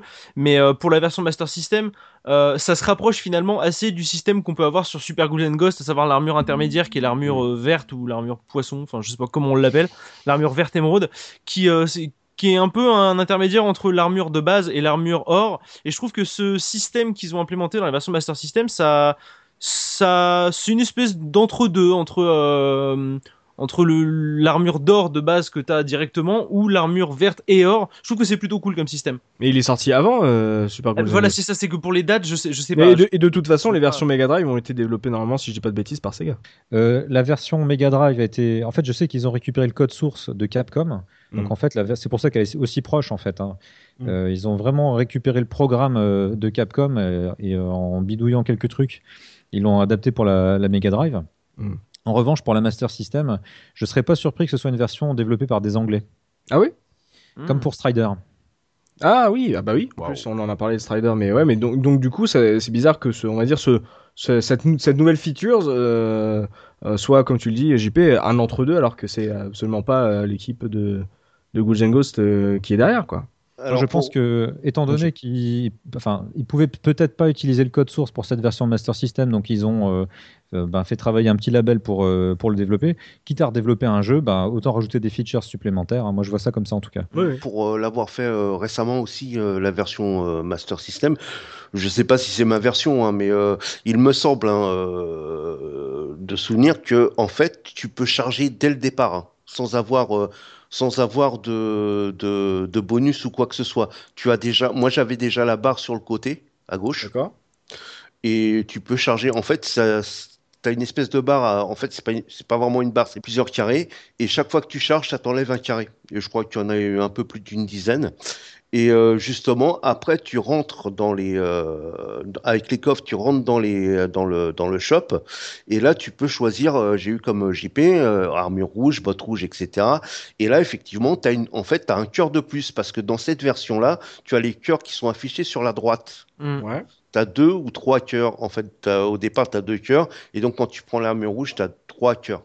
D'accord. Donc il y a Et quand même des différences. Hmm. Ouais, ouais, et je crois que tu peux charger, mais dès le départ, l'armure. hein, Hmm. Ah ça je veux bien croire parce que j'ai pas j'ai pas fait attention euh, j'avais complètement oublié en fait le système de charge euh, euh, avec l'armure quand j'ai relancé le jeu j'étais je pensais pas du tout à ça donc j'ai pas fait attention c'est fort possible que la jauge effectivement soit sur le le côté Euh, Zephy, toi qui es euh, très attiré par l'univers proposé euh, du jeu, euh, un point pour se faire plaisir parce que voilà, on parle des ennemis qui nous attaquent, euh, le l'environnement qui regorge de pièges, mais il y a aussi des boss. Comment comment tu as trouvé ces boss Toi qui as trouvé, on va dire, le gameplay un peu rigide? Normalement, euh, voilà, le, les boss, euh, ça devrait être vraiment de- des moments, euh, voilà, d'héroïsme quand on joue à un jeu d'arcade, quoi. Ah bah, à part l'œil euh, entouré de nuages euh, bizarres là, qui est pas très très beau, c'est euh, des bonbons pour les yeux. hein. Le premier boss, l'espèce de cyclope vert en armure, c'est une pure merveille qui décroche Mhm. sa tête pour te tirer dessus à bout de bras. Puis il y en a un qui est dégueulasse, c'est l'espèce de gros euh, de, de gros insectes euh, cuirassés là, je sais plus comment il s'appelle, Homme ou Homé, je sais plus trop. Joël, Oui, c'est ça, c'est Homé, ouais. Ouais, enfin, c'est des Celui qui est dans l'eau, là. Oui, quoi, voilà, euh, ouais, qui, ouais, qui- dans c'est cœur. ça, en plus, oui, voilà, en fait, le- c'est ça le détail aussi, il baigne dans un jus, on sait pas trop, Mm. c'est assez dégueulasse. Euh, c'est- là, c'est vraiment, c'est des grands moments, mais tu sais, euh, à, y bien y réfléchir, je trouve que parfois, euh, bah, finalement, euh, des ennemis comme les Red Armor, ils sont plus compliqués à tuer que les boss. Ah, c'est vrai qu'eux, ils sont durs, c'est, euh, ils arrivent, ils sont assez on intelligents, ils esquivent pas mal, quoi. mais je comprends pas le pattern. Joël, toi, t'as des infos là-dessus? Je sais pas du tout. Le, à mon avis, euh, j'ai un ami qui peut-être euh, en sait plus que moi là-dessus. Ouais. Et euh, il y a Wanderfra aussi qui est très calé sur, euh, Oh oui. sur euh, Ghouls and Ghosts. Ouais. Toi, tu, toi, tu penses, Zephy, que c'est pas, il y a pas un pattern, euh, on va dire, très régulier, qu'ils ils, ils esquivent par rapport à ton placement, quoi? Ils esquivent à une vitesse ahurissante, quoi. Ah oui. Tu, tu tires, euh, genre tu tires tout droit, euh, t'as à peine appuyé sur le bouton de tir que le truc il est déjà en train de sauter, genre non, non, Mm. c'est bon, oublie. Ouais, donc, c'est- exigence. c'est Néo dans Matrix, c'est genre non, non, ça va pas, laisse tomber. Ah ouais. Il y a pas Ah que les boss oui. qui sont, euh, on va dire, redoutables, quoi. Il y a des Bien ennemis sûr. de base qui euh, vont te poser, euh, enfin, qui vont li- limite plus te marquer parce qu'ils t'ont vraiment posé problème, quoi. Voilà, moi mon cauchemar quand j'ai commencé à jouer, c'est sur les deux premiers niveaux. Je- je- je- on en parlait aussi avec Joël. J'estime qu'il y a des sortes de, de paliers, si tu veux, de, de difficultés au, au fil, au fil des stages. Je pense au premier stage, c'est des espèces de plantes. Euh, tu sais, quand t'es dans la dernière partie du premier stage, tu grimpes, euh, tu grimpes une espèce de, de- des petits chemins là, en, en- de manière verticale, et il y a des espèces Mhm. de grosses de gros euh, plantes bizarres qui sortent du sol et qui sont aimantés vers toi et qui, qui ont plein de plein d'articulations. Et j'ai trouvé ça absolument insupportable la manière dont ils essayent de te piéger. Et dans le second stage c'est immédiatement dès le départ c'est les grosses tortues qui sautent. Les tortues de pierre j'ai Mhm. trouvé ça super dur et j'ai franchement c'est là on était dans le là on est le domaine dans le domaine du sadomasochisme à mon à mon sens ouais vraiment On est, on se sent quand même agressé quand on joue à ce jeu. euh. J'imagine le nombre de pièces que Tosso a dépensé euh, au Portugal. Euh, mais en tout cas, ouais, euh, visiblement la réputation qu'il a aujourd'hui, euh, voilà, elle date pas d'hier. C'est que dès l'époque, c'était vraiment, ça tournait, c'était vraiment un, un jeu compliqué. Euh, personne m'a parlé de l'ascenseur, tiens. Normalement, ça, ça frustre tout le monde, un scrolling euh, automatique, surtout Ah sur un jeu comme ça, quoi, où on t'agresse partout d'un coup, euh, tu peux pas juste euh, justement esquiver, quoi. Ce qui est Mm. frustrant, c'est surtout euh, pour les coffres. Parce qu'ils Ah sont bah un petit peu plus durs à, à localiser. Mm. Et euh, donc, du coup, quand on essaie de faire ça propre, euh, ça arrive quand même de laisser passer certains coffres. C'est ça, t'es obligé de connaître ce niveau par cœur pour pouvoir te mettre au bon endroit pour pas rater tes coffres parce que Ouais, parce qu'on a moins de repères, en fait, comme ça monte, et c'est à peu près le même arrière-plan euh, en permanence. Et donc, euh, le... c'est un petit peu plus difficile de s'y repérer et de, de réussir à faire apparaître les coffres euh, Mm. dans la montée. Ça se passe mieux. le- la deuxième partie du niveau qui est sur un parcours horizontal euh, de gauche à vers la droite, euh, est un- entre guillemets, hein, entre guillemets plus Mm. facile à ce niveau-là. Ouais, bah, en tout cas, je vois que euh, dans le, dans le gameplay, euh, très exigeant, sans agresser, mais avec euh, les power-up et tout. En plus, il y a des petites, euh, voilà, des petites astuces sur la version Master System qui changent un peu le, on va dire, le, rythme du jeu. Ça reste euh, un truc euh, précis, exigeant, mais en tout cas, ça donne envie de, progresser. Vu qu'on a plein de versions, on va pouvoir faire une grosse partie esthétique justement parce que on va pouvoir savoir quel est le meilleur portage. Même si tout le monde, je pense que tout le monde s'accordera à dire que la version d'arcade est, est la plus belle. On va pouvoir justement voilà parler de l'esthétique du jeu avec Tosmo. Comment tu le trouvais à l'époque? Toi, tu m'as parlé de claques graphiques au début du podcast, euh, vraiment de claques dans la, salle d'arcade. Qu'est-ce qui valait le jeu à l'époque et qu'est-ce qui vaut aujourd'hui Voilà, si on a envie de se le refaire, qu'on est passé à côté? Ah bah, euh, moi, je, je reviens euh, sur ce qu'a dit Joël. Hein, c'est, euh, vraiment euh, Capcom a vraiment euh, fait des, gros efforts dessus, hein, parce que euh, quand tu le vois en arcade, c'est quand même euh, c'est très cartoon hein, dans le euh, indépendamment de, de- des squelettes, etc. Mm. C'est très très cartoon. C'est très euh, c'est très joli. Il y a beaucoup de couleurs. Euh, c'est euh, ça donne vraiment envie de, de, de jouer à, à ce jeu-là, quoi. Parce que même quand tu vois les boss, ils sont énormes, ils sont assez, euh, comment dire, Il y a du détail quoi. Il y a vraiment une voilà, il y a du patte, détail. quoi. Ils, ils- ils sont, ils, ils- sont et agressifs et entre guillemets rigolos. Je veux dire, par- tu prends le premier boss, par Ouais. exemple, c'est, euh, il est, euh, quand tu arrives devant, devant, bah, tu meurs la première fois, mais euh, c'est, c'est, c'est- il est assez marrant, quoi. euh, Il est niveau- presque souriant. oui Voilà. C'est ça, ouais, c'est, euh, c'est, euh, il, se fout, il se fout un peu de ta gueule et tout. Et, euh, c'est, c'est super marrant, quoi, ce, au, niveau, au, au niveau de ce jeu-là. Non, non, au niveau, la, la, la, la version d'arcade est vraiment euh, au top. Après, on a plusieurs versions. hein, on va passer vite fait euh, dessus. Alors, la version, moi, moi j'ai, j'ai, j'ai réussi à faire pratiquement toutes les versions. La version la plus fidèle, c'est la X68000. Pure Euh, Char- merveille. C'est une merveille. Bon, ça a été programmé par Capcom. Euh, c'est quasiment le jeu d'arcade. C'est quasiment le jeu d'arcade. Euh, Ça tourne sur le même processeur. Mhm. Ouais, c'est euh, c'est euh, c'est presque du copier-coller quoi dessus. Par contre, c'est vraiment c'est vraiment un peu pénible euh, au niveau. Bah, si on veut s'y remettre, c'est pratiquement que de l'émulation, mais c'est vrai que c'est un peu pénible à émuler quand même. Euh, Après, on a la version Mega Drive qui est très très bien. J'ai beaucoup aimé. Ouais. Euh, les versions consoles sont bien. hein. La Super Graph est pas mal aussi et très très très, très jolie. J'ai trouvé euh, j'ai trouvé peut-être un peu plus coloré, moins de détails, mais peut-être un peu plus coloré que certaines autres versions. Ouais. Euh, Sur Mega Drive, je, je trouve que, par comparaison avec la version d'arcade, euh, on a euh, l'impression que c'est plus plat. On n'a pas cette perspective. Mm. Et euh, je trouve aussi le deuxième niveau, le passage des moulins, c'est-à-dire tout le début du deuxième niveau, est complètement loupé. Malheureusement, moi, c'est D'accord. mon Ouais, bah grand regret par rapport à cette version. C'est vrai, ce, ce deuxième niveau marche énormément par rapport à son décor euh, arrière, quoi, son arrière-plan, quoi. Et effectivement, Ouais. euh, il y a peut-être un côté un peu plus lisse. Je suis d'accord avec toi sur la, la version Mega Drive, et euh, je suis également d'accord avec Tosmo sur le côté un peu plus euh, punchy euh, visuellement, euh, dans le graphisme, en tout cas de la version Super Graphics, ouais. ouais, ouais. Et puis, euh, par contre, je sais pas si euh, Joël pourra confirmer. J'ai l'impression que la version Mega Drive est un peu plus rapide que la version arcade. Ah bon? Euh, ah, je sais pas, peut-être. Je- je- En tout je- cas, elle parce que moi, j'ai essayé de les faire, tu sais, à la suite, quoi. Ouais. Et je l'ai trou- je l'ai trouvé euh, un peu plus rapide. Est-ce que t'as pas le- la, la même impression que j'ai eu avec euh, la différence entre euh, Turtle in Time Arcade euh, et euh, Hyperstone Heist Mega Drive, ce qui fait que le- l'absence de, de, de frame euh, pour Ah, l'animation, ouais. t'as l'impression que le tir part euh, d'un coup parce que justement il y a, il y, a, il y a moins d'animation, euh, il y a moins de sprite d'animation. C'est bien, c'est bien possible. Est-ce que hein, ça pas un truc comme ça c'est bien possible, c'est bien possible. hein. Ah, C'est ça, ça. La, Mega Drive était fait pour l'arcade, c'est l'imitation technique lui Eh, rapporter eh, un avantage. Ça, donc, Et, ça. ouais, et, ouais. et puis bon, bah, si je peux revenir sur les versions micro, hein, vite fait. hein. Euh, plaisir, plaisir. Alors, Allez non, Eh, euh, quand tu l'avais va- tout ça, c'était euh, au moins tu l'avais quoi. Ouais, voilà, au moins tu l'avais. En fait, si tu veux, moi à l'époque, hein, tout ce qui était euh, euh, adaptation de licence et euh, adaptation de l'arcade, même pas en rêve, ça rentrait dans les dans, dans le lecteur de disquette de mon Amiga, c'était pour les potes. Même Non, pas non, en rêve, je le, même pas en rêve, je le pirate quoi. On, on en, on en était là quoi. on est- pirate même pas. là, quoi, si tu veux, au niveau euh, Atari ST et, euh, Mm. et, et Amiga. Par contre, je trouve que les versions euh, 8 bits se défendent pas trop mal. Euh, la, version, Amstrad? La version Amstrad, euh, elle est euh, euh, graphiquement, elle est pas terrible, Ah bon? Mais ça va, ça joue, ça, ça se Par joue rapport à l'Amstrad, ça va?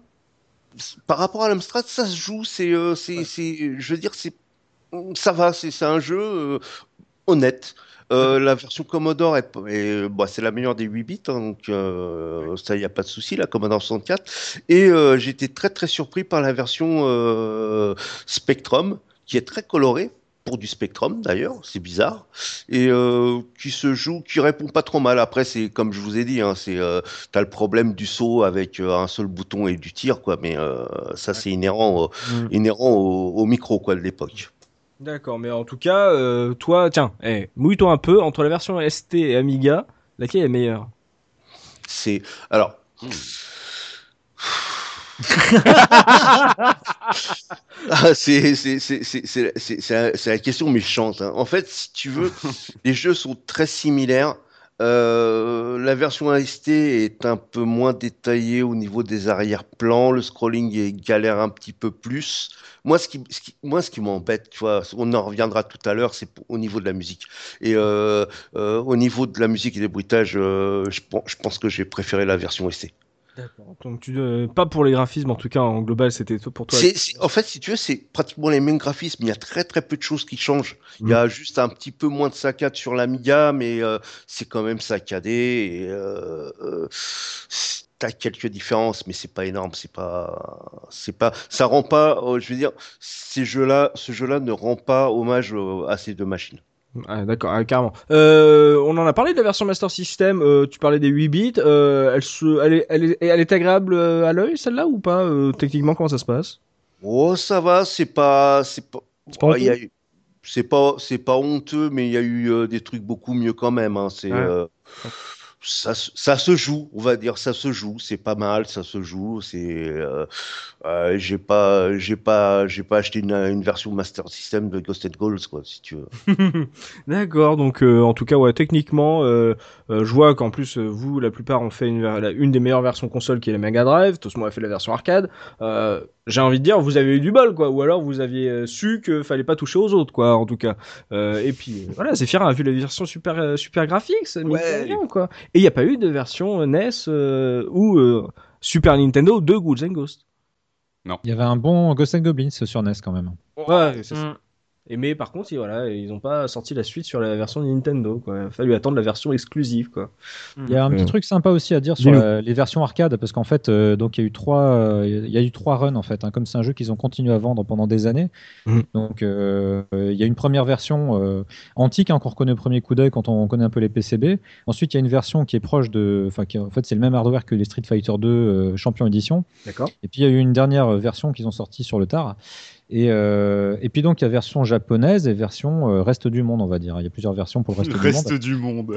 Et euh, en version japonaise, en fait, dans le jeu, il y a un seul checkpoint. C'est-à-dire que on fait la première partie du stage, Mm. et puis on arrive au checkpoint, et ensuite la deuxième partie euh, bah, va jusqu'au boss. Mm. Et dans les versions euh, autres, pour, pour rendre le jeu plus facile, d'une manière un peu artificielle, ils ont mis plusieurs checkpoints. Ce qui fait que, je parlais tout à l'heure de, des armes que je considère comme des pièges en définitive, hormis euh, la lance et la dague. Ouais.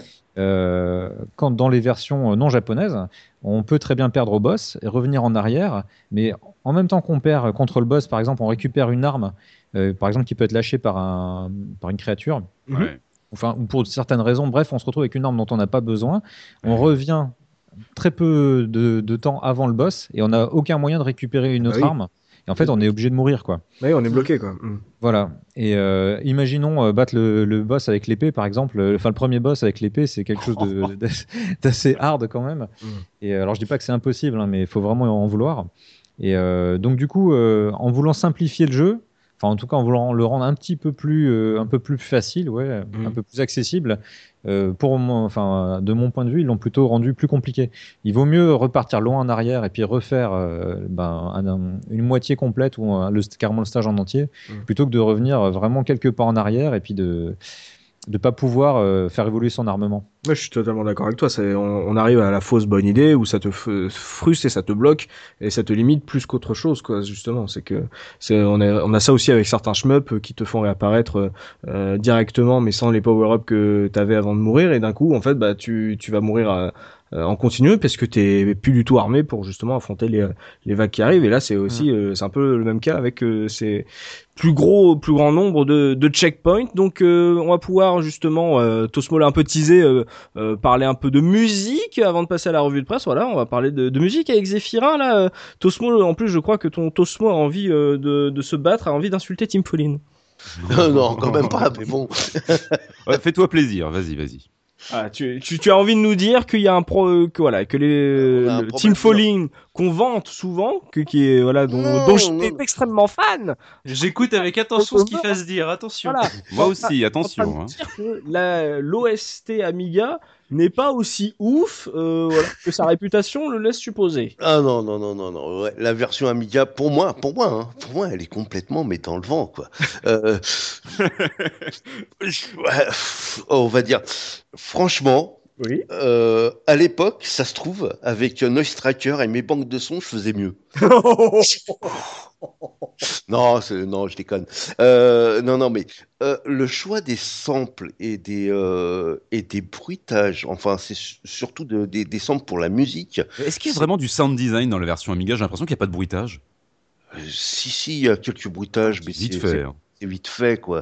Et euh, je trouve, je trouve que c'est que la machine est mais sous-exploité. Mais de toute façon, c'est euh, euh, le problème, c'est un problème récurrent sur les adaptations, sur euh, euh, surtout de jeux d'arcade, etc. Sur l'Amiga, la musique, en fait, si tu veux, tu vas avoir des, meilleures versions en 8 bits et on va dire Atari ST par rapport au chipset qui qui fait qui c'est que sur de la chiptune Ouais. Que sur de l'Amiga où euh, tu peux en fait par rapport euh, donc euh, à la puce sonore Amiga balancer du sample. Et au niveau justement du choix des samples des instruments je trouve ça pas mais pas ça pertinent mais tellement mais je non je sais pas je sais pas si vous avez écouté mais moi ça m'a tellement choqué j'ai euh, je te dis j'ai la version la, la version comment dire Spectrum Mhm. euh, la musique m'a vraiment agréablement surpris. Spectrum, Commodore 64, je trouve même que la Spectrum est un petit peu meilleure que la Commodore 64 bizarrement. Alors c'est peut-être dû à peut-être à mon émulateur ou je sais pas parce que je trouve que euh, elle est un peu moins péchue, mais euh, bah, c'est la même c'est c'est la même bande son. Hein, c'est euh, mais euh, sinon non l'Amiga je pousse un gros coup de gueule quoi. Non Bah, l'Amiga voilà. si, par- si parmi nos auditeurs, voilà, il y a des, des fans de l'Amiga euh, et qui vous, vous avez aimé justement, euh, on va dire la ré- réorchestra- réor- j'allais dire réorchestration, la version de Tim Follin, euh, voilà, de la musique de Ghosts, c'est le moment de débattre avec Tosmo. Je pense qu'il vous attend. Hein, sans préparez problème sans problème. Argument. Voilà, mais en tout cas, voilà. Mais j'aime bien, voilà, j'aime bien quand tu es tranché. Et voilà, c'est bien que tu puisses euh, dire que, euh, que tu l'as pas aimé. Donc Zephy, la musique Oui. de Ghosts, qu'est-ce que ça Alors voilà, donc en introduction, d'abord, il faut savoir que euh, l'OST de Ghost and Goblins fut composé en 85 par euh, une dame qui s'appelle Ayako Mori. Et cette même personne fut également compositrice sur Sonson, un très vieux euh, jeu d'arcade Capcom qui date de 84, si je ne m'abuse, aux côtés d'une autre dame qui s'appelle Tamayo Kawamoto, qui deviendra du coup la compositrice de Ghouls and elle a également conçu les musiques, alors je vais faire ça vite fait, hein, de Rush and Crash, Legendary Wings, ça c'était en 86, Black Tiger, Ah, en 87 dans lequel on peut combattre un raid armor en guise de boss. Il faut le savoir. Forgotten Worlds en 88, comme précisait très justement euh, Joël tout à l'heure, c'est le premier jeu CP System. Voilà, voilà. Donc elle a un CV en béton armé et elle a quitté Capcom en 1990 pour ensuite rejoindre Taito. Et disons que, pff, ne, bon, ne serait-ce que pour les titres Capcom précités, son héritage est, je trouve, inestimable. Euh, ouais, voilà, la musique de Ghouls and Ghosts me fait penser à une espèce de mélange entre de la musique de jeu d'aventure et de la musique de train fantôme. Mais dans le bon sens du terme, hein, parce qu'on n'est pas non plus à la foire du trône, tu vois. Mais- non, mais tu vois, dans l'ambiance, quoi, c'est ça que je veux un dire. train fantôme Disney, quoi. Voilà, c'est ça. Un Ouais, oui, fantôme, oui, si tu euh, veux. voilà, c'est voilà, ça, c'est ça. En plus, dans l'esprit, si tu veux. Oui. Donc, euh, et moi, j'étais euh, en fait surpris en réécoutant les titres de cette OST CP System parce que je trouve qu'ils vieux. Alors, pas, c'est pas un reproche, hein, loin de là, mais pour moi, le son CP System, c'est plus Final Fight et Street Fighter 2. Et là, ça sonne, ça sonne différemment. Euh, mais c'est là aussi que je me souviens qu'en 88, j'avais 7 ans et donc c'est loin. Ça, voilà, ça, Voilà. ça, ça remonte, mon ami. Mais malgré tout, moi je pense que là on tient clairement un OST classique, un truc qui est littéralement figé dans le temps et qui fera des petits parce que si on tend l'oreille, on peut entendre des bouts de thème qu'on retrouvera plus tard dans Gargoyle's Quest et dans Demon's Crest. Des rappels musicaux en plus qui sont mais ultra élégants et très subtils. hein. Alors j'en dis pas plus, on- peut-être qu'un jour on réabordera ça dans une future émission, c'est pas un teaser ni rien, on n'a rien prévu mais on va savoir. Et donc chouette détail aussi, les thèmes des boss répondent généralement à ceux des stages, ce qui est quand même très très cool. Et l'ensemble des versions, euh, l'ensemble des versions de l'OST est super intéressant, je trouve, euh, parce que là on a cité plein plein de versions, euh, notamment Master System, tout ça. Et en fait, euh, comment dire, on peut écouter tout ça dans la sublime compilation qui s'appelle Makaimura. Ongaku Taisen, qui alors Ongaku Taisen qui voudrait dire en gros encyclopédie musicale. Ça tient sur 7 disques. Ah oui C'est sorti quand ça? Euh, en ah, attends, je vais dire une bêtise, en 2005 ou 2006, un truc comme ça. Ça va valoir cher maintenant. maintenant. Ouais, ça coûte cher, tu le trouves Mm. plus en fait. Ouais, ouais, Et c'est formidable, hein. tu as notamment les OST X68000, parce qu'à chaque fois tu as deux versions pour les X68000, tu as la version MIDI et la version FM. Et sur la version MIDI, il y a des sons en fait, euh, à chaque fois c'est très fidèle, hein. il y a des sons qui sont remplacés par du, de l'accordéon. Et ça, alors sur le moment j'étais pété de rire, mais en vrai ça marche super bien, j'étais vraiment surpris, c'est Ah extraordinaire. ouais, ah, Ouais, que ouais, j'écoute. ouais. Un petit Voilà. côté guinguette comme ça qui manque au jeu. hein. C'est ça Et qui voilà. va, et voilà, qui bah, tu, tu Arthur, des démons, qu'est-ce que bah, tu penses à accordéon évidemment. Bien sûr. Voilà, voilà. Et donc pour ta, le, qu'est-ce que tu nous as proposé pour l'OST Ah, alors, pour la sélection musicale, je vais vous proposer 6 thèmes issus de la version arcade en même pas 2 minutes 30. Ah, tu m'as fait peur, je vous proposais tous les thèmes parce que j'ai pas pu choisir. en On 15 va minutes pour deux heures. 50. D'accord, 6 thèmes. 6 thèmes, t'as un extrait du stage 2, un extrait du stage 3, un du, stage 4, un extrait du True Ending, qui est extraordinaire, et tu as le thème du, du stage clear, quand tu chopes la clé, et celui du game over, qu'on a dû entendre à peu près 16 500 fois, euh, à force de mourir dans le jeu. C'est le thème du Game Over? Je croyais que c'était le thème principal, moi. Dans mes souvenirs, c'était ça.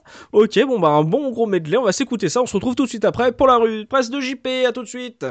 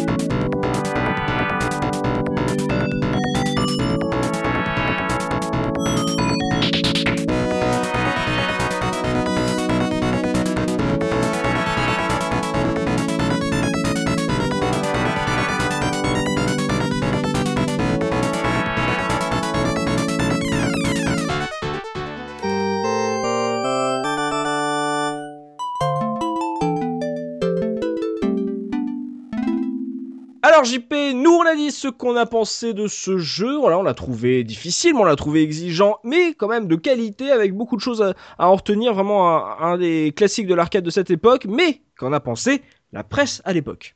Alors la presse a un argumarket absolument extraordinaire. C'est j'ai choisi l'argumarket de Tilt numéro 73 de décembre 89. Si Ghost and Goblin vous a donné des frissons, ceci va vous donner la chair de poule.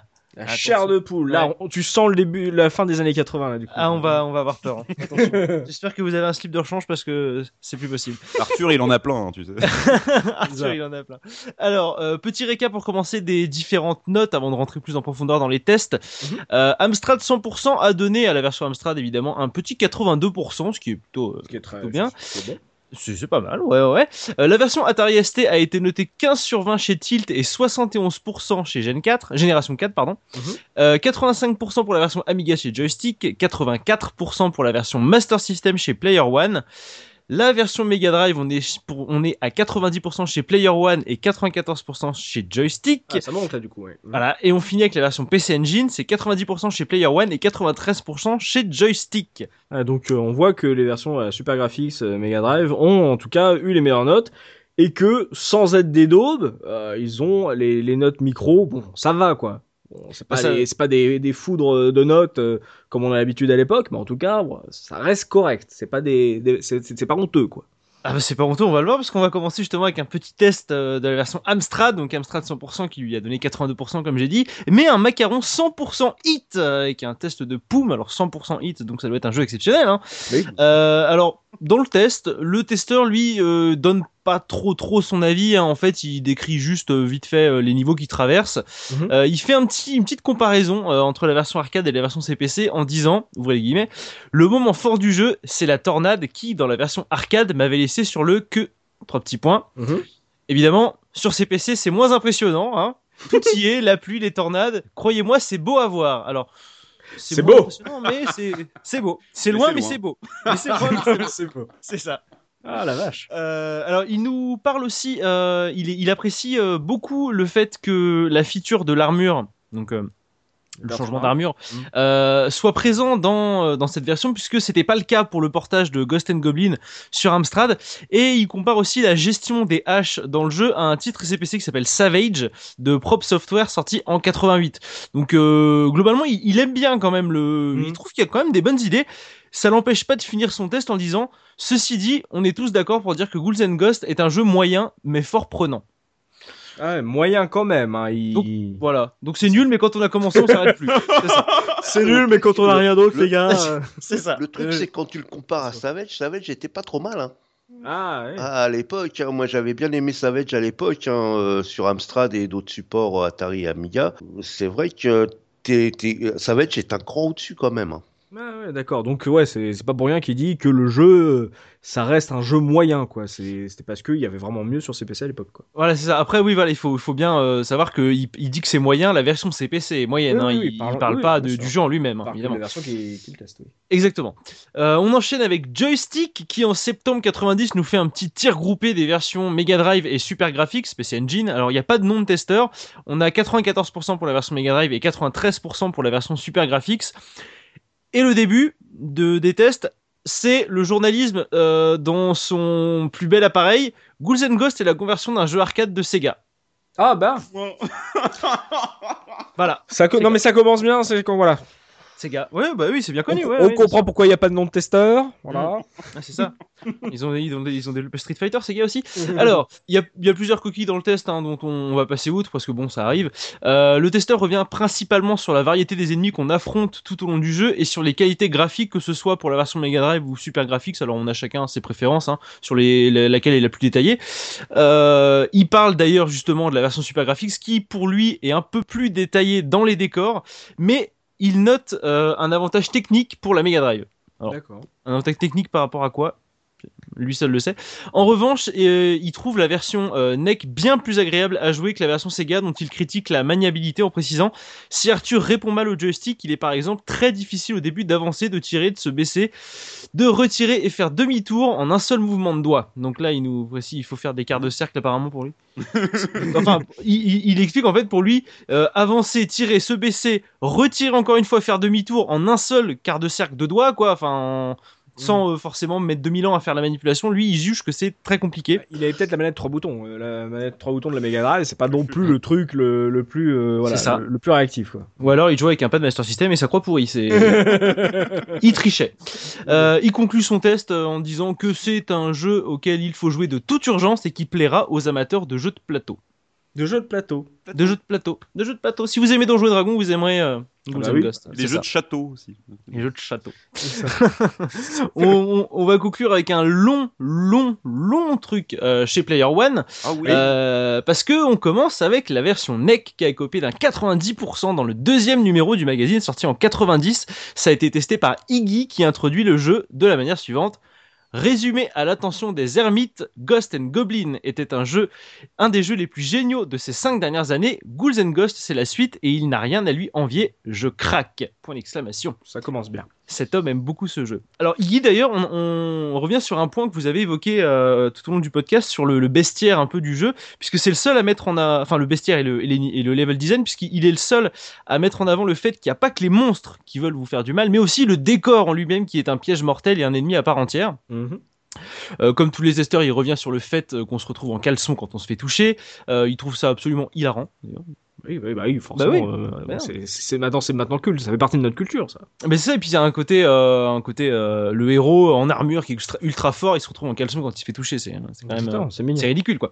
Euh, il fait un petit tour sur la variété des armes et il arrive à la partie graphique en disant ouvrez les guillemets, et la réalisation, me diront ceux qui en ont assez d'utiliser leur super graphics comme une PC engine. Je leur répondrai qu'une chose, Ghouls and Ghosts confirme tout le bien que je pense de cette console. On savait que Neck Avenue comptait faire mieux que la version Mega Drive, mais franchement, la réalité dépasse la fiction, le graphisme est d'enfer. Ah oui. Voilà, et après un vrai. paragraphe à vanter les mérites de cette version, il conclut en disant Bon, j'arrête là, vous allez finir par croire que je suis payé par Sody Peng. Ghouls and Ghost a quand même un défaut, il est difficile, mais il est tellement génial qu'on s'acharne. Ok, bon, lui, il a kiffé de ouf, quoi. Ensuite, euh, toujours Iggy teste la Oui. version Mega Drive et il lui décerne un petit 90% dans le même numéro, un test dans lequel il dit pas grand chose de plus, hein, euh, si ce n'est sur la partie technique où il précise qu'il a eu le malheur de passer euh, des heures déjà sur la version Super Graphics, euh, mais qu'il il trouve la version euh, Mega Drive un peu flashante. Euh, un peu moins flashante, pardon. Oui, D'accord. Un, peu moins flashante. Donc, euh, c'est ce qu'on avait dit tout à l'heure. Je crois que euh, Super Graphics, il y avait les couleurs étaient un Côté peu un peu plus. punchy, euh, ouais, ouais. voilà, c'est ça. Ouais, ouais. D'accord. Alors- Alors, là, ça se retrouve, ok. Euh, côté maniabilité, il revient sur un point abordé par Joystick concernant les contrôles. Il précise que si votre bonhomme répond mal, c'est que vous êtes en mode joystick no diagonale et non en joystick normal. Alors je savais pas qu'il y avait euh, possibilité de changer euh, ce mode de joystick euh, dans un le deuxième, il y avait un- ouais, apparemment il y a un autre mode pour la Mega Drive quoi, contrairement à ce qu'on a dit sur l'arcade qui ça. était euh, sans Ouais, diagonale. c'est ça. Sur Mega. Drive, on peut choisir dans les options. euh, ah, bien. jouer soit exactement comme en arcade, c'est-à-dire en 4 directions, soit dans, en Mm. 8 directions, euh, donc avec les diagonales. ça. Hmm. Bien Et ça, ça ajoute plus de. Enfin, ça change un quoi peu quoi plus de souplesse, euh, Ouais. peut-être, je sais pas. D'accord. Ouais, Par rapport au feeling que tu as avec le jeu, quoi. Par exemple, si tu es familier de la version arcade, euh, ça peut Ouais. être un peu Hmm. euh, voilà, une autre approche. Euh, tu sais, tu, euh, ta, ta mémoire musculaire n'est pas, n'est pas la même. Tu as peut-être besoin de retrouver un truc peut-être plus rigide pour pouvoir apprécier le jeu. Quoi. C'est ça. Alors il conclut son test euh, de cette version en disant euh, Pour un jeu aussi indispensable que Ghouls and Ghosts, une seule conclusion possible, il doit être vôtre Achetez-le à tout prix. Voilà. C'est moi qui rajoute le achetez-le à tout prix. hein. Je Oui. ne fais que surinterpréter ce qu'il nous dit. Bah, lui, Euh, lui, c'est Sody Peng qui a filé. C'est ça. On va finir avec la version Master System qui a Ouais. été testée par notre crevette nationale, petit Cyril Drevet, qui lui donne un 84%. Et il rappelle tout le bien qu'il pense de la série en précisant euh, dans son intro que pour lui, Ghost and Goblins fait partie des meilleurs jeux vidéo existants à la droite de Super Mario. Ouh. Eh, à la droite de Dieu apparemment. oui, c'est ça. Euh, je pense qu'il il a dû voter, je pense, euh, de- derrière la jaquette Amiga. C'est lui qui a dû voter pour dire qui que c'est un des dix meilleurs votait. jeux. C'est qui votait. C'est lui. On l'a retrouvé. Après le carton de la version arcade et des portages console, le jeu finit sa carrière euh, modestement sur Master System avant que Capcom ne termine le troisième volet qui sortira exclusivement, on l'a dit, sur la Super Famicom qui devait à l'époque s'intituler Arthur's Quest, qui finira par s'appeler Super Ghouls and Ghosts, puisque faut mettre Super devant les noms de tous les jeux sur Super NES, donc forcément. Ouais. Super Arthur's Quest, ça avait pas trop de sens. En même temps- en même temps, Dai Makemura, le Dai, c'est limite un petit super. hein, quoi. C'est vrai, et ça aurait été, ouais, c'est vrai que ça aurait été peut-être plus logique de l'appeler euh, su- Super Su- Ghost and Goblins, ouais. Ouais. Ouais. Mais ça veut dire qu'ils auraient dû l'appeler Super Super Ghouls and Ghosts, et là C'est on, ça. on partait dans des trucs. Ça ça, C'était tout un problème. Hein. Alors à noter pour euh, le test du coup de Crevette, il est le seul à mettre le plus en avant l'histoire du jeu. Il en, con- il en consacre quand même tout un paragraphe. Il revient sur le rôle de Loki, le maître du mal. Alors, on l'a dit, les personnages ont tous des noms différents en fonction des versions. Ouais. Euh, donc là, Loki, le maître du mal, le territoire de Lexet, là où se déroule l'aventure, et la princesse Tamara. Tamara, d'accord. Tamara. C'est bien pour se retrouver tous ces noms. Oui.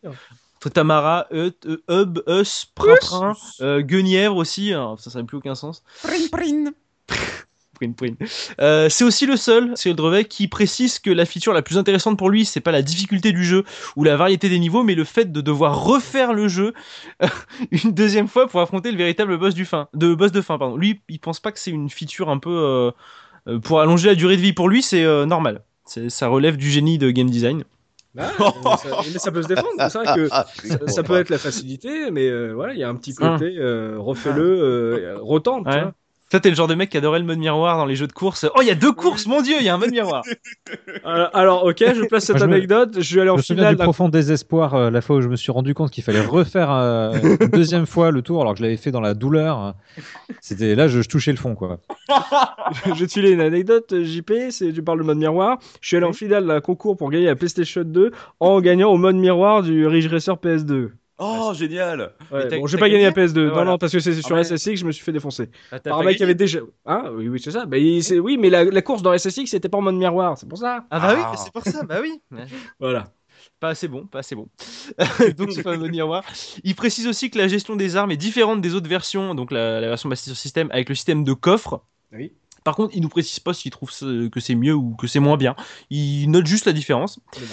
Il conclut en disant que pour lui, la copie était presque parfaite, mais entachée par quelques défauts quand même, comme les hitbox relativement hasardeuses, la jouabilité perfectible. Je pense qu'il il- il avait des, quelque chose contre la Croix Master System.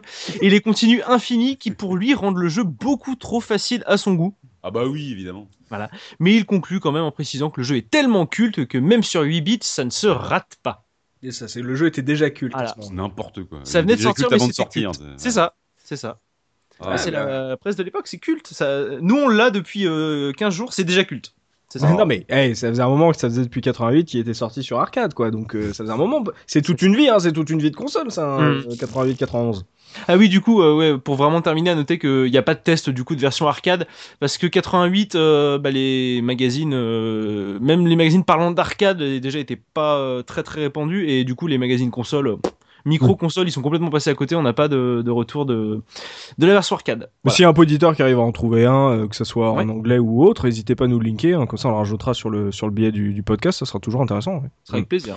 Donc c'est tout pour la revue de presse, JP C'était tout pour la revue de presse. ben on va passer maintenant aux anecdotes avec Tosmo, histoire de voir si on a oublié des choses un peu croustillantes sur ce jeu, Tosmo. Ouais, alors bon, on va commencer par euh, un peu de speedrun. Ouais.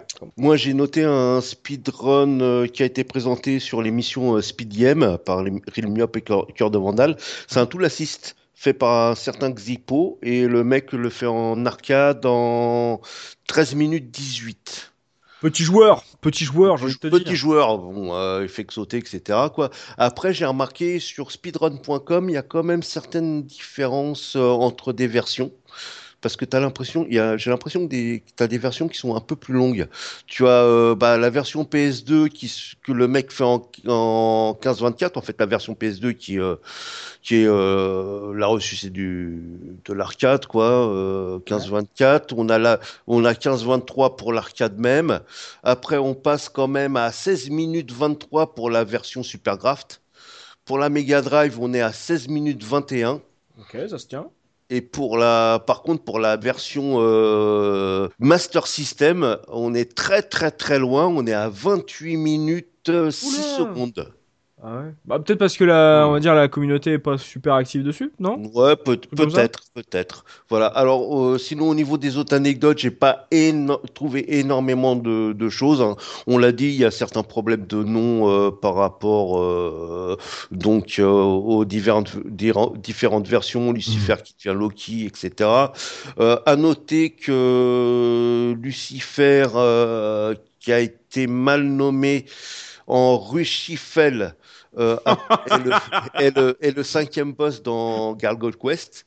Il y a un boss qui s'appelle Falafel, quoi, j'ai pas compris. Rushifel, Rushifel, dans, Gar- dans Gar- Gargoyle Quest.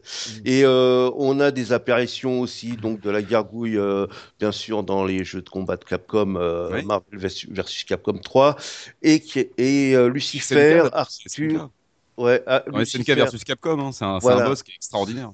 Et euh, Lucifer, Arthur et euh, donc la gargouille apparaissent aussi dans SNK versus Capcom Card Fighters euh, Oui. sur, euh, Super bon jeu, super bon jeu. sur les portables de SNK. Voilà. Ouais, c'est- tout ce que j'ai, donc je vais me retourner vers euh, Joël, voir s'il n'a pas de plus d'anecdotes. Est-ce que tu as des anecdotes, Joël? Bah, il y en a une qui est excellente. Euh, Alors, apparemment, beaucoup de gens, de gens connaissaient ça. Moi, j'ai découvert il n'y a pas tellement longtemps. Il existe dans le jeu des échelles cachées. Euh, ça vous dit quelque chose? Oui, je crois avoir vu ça dans Backing Toys. Exact, pareil. Euh, Ouais. Mais j'ai- vu qu'il y avait une échelle invi- invisible, mais j'ai jamais vu à quoi ça servait. Alors moi j'en connais deux dans le jeu. Euh, Il y en a une euh, dans le premier stage, euh, pas longtemps après le, le début. Et puis il y en a une qui est très très très très haute, euh, qui est euh, à la fin du cinquième stage. D'accord. Et euh, donc en fait c'est concrètement, euh, il y a certains endroits où on peut sauter et agripper une échelle qui, est- qui est invisible et Mhm. puis monter.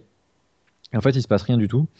Euh, c'est un mystère pour euh, pas mal de gens. J'ai un ami qui m'a donné un bout de- d'explication. Il semblerait qu'à l'origine, il y avait de, de- de grandes ambitions par rapport à ce développement et il voulait faire des, des stages supplémentaires auxquels on aurait pu accéder par justement le biais de- d'échelles. D'accord, c'est leur, euh, war- leur warp zone limite. Un peu des Exactement. warp zones invisibles, d'accord. C'est exactement ça. C'est excellent. Et en définitive, euh, pour une question, euh, alors peut-être plus de- d'espace mémoire que de temps, ils ont été obligés de, ben de, de faire un jeu mo- moins, euh, moins riche. Mhm. Et du coup, ils ont passé ces idées-là à l'as. malheureusement, euh, bah, quand on programme quelque chose, euh, parfois c'est c'est difficile de détricoter tout ce qu'on a tricoté. Donc ils ont laissé en fait le, les échelles au point de vue euh, programmation, Mm. mais euh, elles sont plus matérialisées. Ça, c'est terrible à l'époque parce que c'est, ça te crée des, des légendes urbaines, ce genre de truc. Hmm. Ah bah, moi, quand j'ai découvert ça, je suis devenu fou. hein. J'ai essayé de- d'imaginer des tonnes de théories. euh. Alors, dans le même esprit, il y a quelque chose de vraiment marrant. Dans, le- dans les stages, quand on finit de- d'affronter les boss, quand on, en fait, quand on terrasse un boss, il y a une clé qui s'envole. Mhm. Et donc, on la récupère. Ça permet d'ouvrir la porte et de passer au stage suivant. Et en fait, si on récupère la clé en maintenant le joystick pointé vers le haut, et donc la clé tombe sur nous et il y a le texte Nice Catch qui apparaît. Ouais.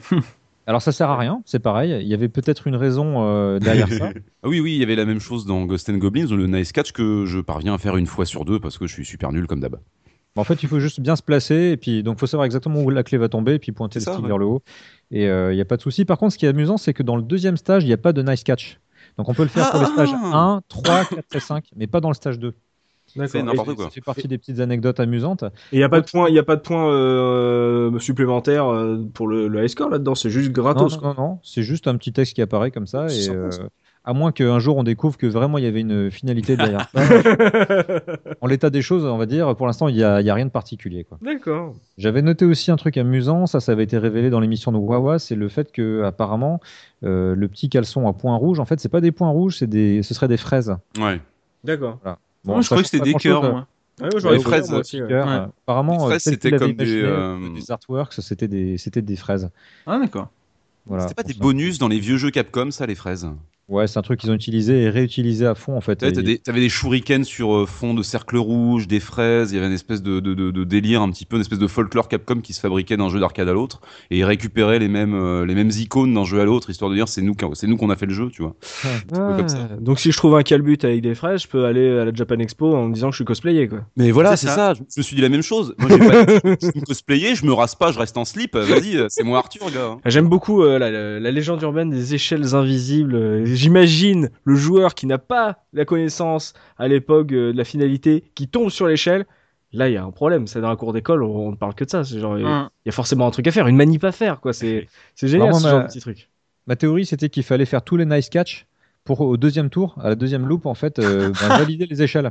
Et du coup, ce que je m'étais dit, c'est que n'ayant pas la possibilité de faire un nice catch au deuxième stage, C'était pour c'était un moyen qu'ils avaient trouvé de, ben, de, pour pas tout déprogrammer, en fait, de rendre impossible l'utilisation des échelles euh, invisibles. Du coup, on, on ne libérait plus les échelles et donc euh, voilà. Bon, c'était des théories tout ça. hein, Mais j'aime euh, bien ça, j'aime bien ta théorie du genre on a on- il faut pas que ça fasse planter, bah virons un nice catch. Voilà, c'est ça. Ça On me parle. valider, et donc ne, ne- ne pouvant pas le valider, ben, du coup, on valide pas la suite. Quoi. Bon, c'était une, une théorie, pour l'instant, euh, c'en est là. Alors, euh, j'avais posé la question justement au fameux Shinichi Yoshimoto, qui, qui fait partie de mes contacts, Mhm. qui m'a répondu très poliment, qui s'était engagé personnellement à me donner les, les explications sur les échelles invisibles.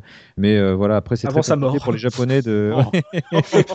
Heureusement, il est toujours vivant. En plus, c'est- un homme très sportif, hein, donc euh, Ah. on fait pas pour lui. Oui. Mais, euh, mais bon, voilà, il- je pense qu'il pouvait pas simplement, il pouvait pas me dire, donc il, il s'en est resté là, quoi, malheureusement. Bah, Ils aiment cultiver le mystère quoi.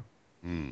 Ouais, où ils aiment, où ils sont, ouais, c'est culturel, hein, je pense, hein, parce que comme c'est pas lui qui était le boss sur le, puisque c'était le projet de Fujiwara, hein, donc euh, il peut Hmm. pas, il peut pas me dire les choses comme il, comme il le souhaiterait. hein.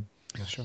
Je voulais aussi attirer euh, l'attention de ceux que ça intéresse sur les artworks, parce que c'est vrai que les jeux d'arcade, euh, ben, c'était livré dans des boîtes un petit peu euh, anonymes, mais c'était souvent accompagné quand même d'une paperasse assez sympa avec des dessins. Ouais. Mm. C'est magnifique euh, alors, ce que faisait euh, Capcom à ce niveau-là. hein. Ouais, ouais. Alors pour le Japon, c'était magnifique. Par contre, le- l'artwork US est quand même particulièrement moche. Et pour moi, il traduit pas l'esprit du jeu. Mm. Si ça intéresse des gens, je les renvoie vers TAFA. hein. C'est le site qui s'appelle The Arcade Flyer Archive. Ouais, c'est le génial site ce. Dan Hauer. Et donc vous tapez Ghouls and Ghosts et puis vous avez à peu près tous les flyers euh, connus, enfin références. Tafa, ouais, bonne Et, euh, adresse. Excellent site. Ça, c'est pas mal. Et puis, dans les petites anecdotes, en- pour finir, euh, il y a pas longtemps, avec mon fiston, on a regardé euh, euh, L'Armée des Ténèbres. hein, c'est Ah. Euh, épisode 3, Ouais. Ah oui. voilà, qui date de 93. hein. Ouais. Et euh, il y a ce passage que je trouve fabuleux dans le cimetière où il va chercher le Necronomicon. Ah oui. Et euh, bah, regardez, ça vaut vraiment le coup d'œil. Euh, Pour moi, c'est tout l'univers de Ghouls and Ghosts, en fait. C'est le gargouilles, premier stage. C'est ça. Ça. À un moment donné, il veut s'enfuir avec le bouquin, et puis il y a des mains qui sortent de terre et qui la grippent, il y a des mains squelettes et tout. C'est c'est Tu vraiment. fais un montage avec la musique de Ghouls and Ghosts, ça marche nickel. Ah oui. Je vais le faire ce soir. Formidable, formidable. Et d'ailleurs, pour la parenthèse, ce bouquin qui nous a tous rendus fous avec les pages qui tournent, c'est le compte à rebours euh, quand on a terminé son crédit et qu'on veut remettre un autre. Mm. Ça fait vraiment penser aux, aux pages Au du Necronomicon qui tourne. hein. Oh, c'est génial, merci Joël. Putain, c'est excellent. Ah, mais quel raccord Quel raccord Euh, je crois que Zephy, on l'avait fait avec euh, Star Fox. On a Et un petit Super Mario et Super Mario, effectivement euh, 64. On a un petit point Zephy pour conclure ces anecdotes. Bah voilà, encore une fois, moi je suis scandalisé. Hein. Je suis scandalisé pour pas grand chose, certes. Mais scandalisé malgré tout, parce que pourquoi cette adaptation du titre totalement random? Pour l'Occident, Ghouls and Ghosts, c'est quoi en fait? Tu vas incarner des fantômes, des ghouls. On, se pose même plus la question parce qu'on est habitué au titre. Mais en vérité, c'est comme Biohazard et Resident Evil. On passe d'un titre japonais qui est super chouette, euh, qui résume à lui tout seul la série, à un machin qui a aucun sens, mais c'est pas grave parce qu'on s'y est habitué. Makaimura, donc le village du monde des démons, c'est pas non plus de ouf euh, comme titre, mais ça a au moins le mérite d'être clair et précis. Et d'ailleurs, si on y réfléchit bien, c'est quoi euh, le, truc le plus marquant dans cette série? À mon sens, c'est ni Arthur, ni Prin Prin, ni Lucifer, ou ce que tu veux, ou même les Red Armor.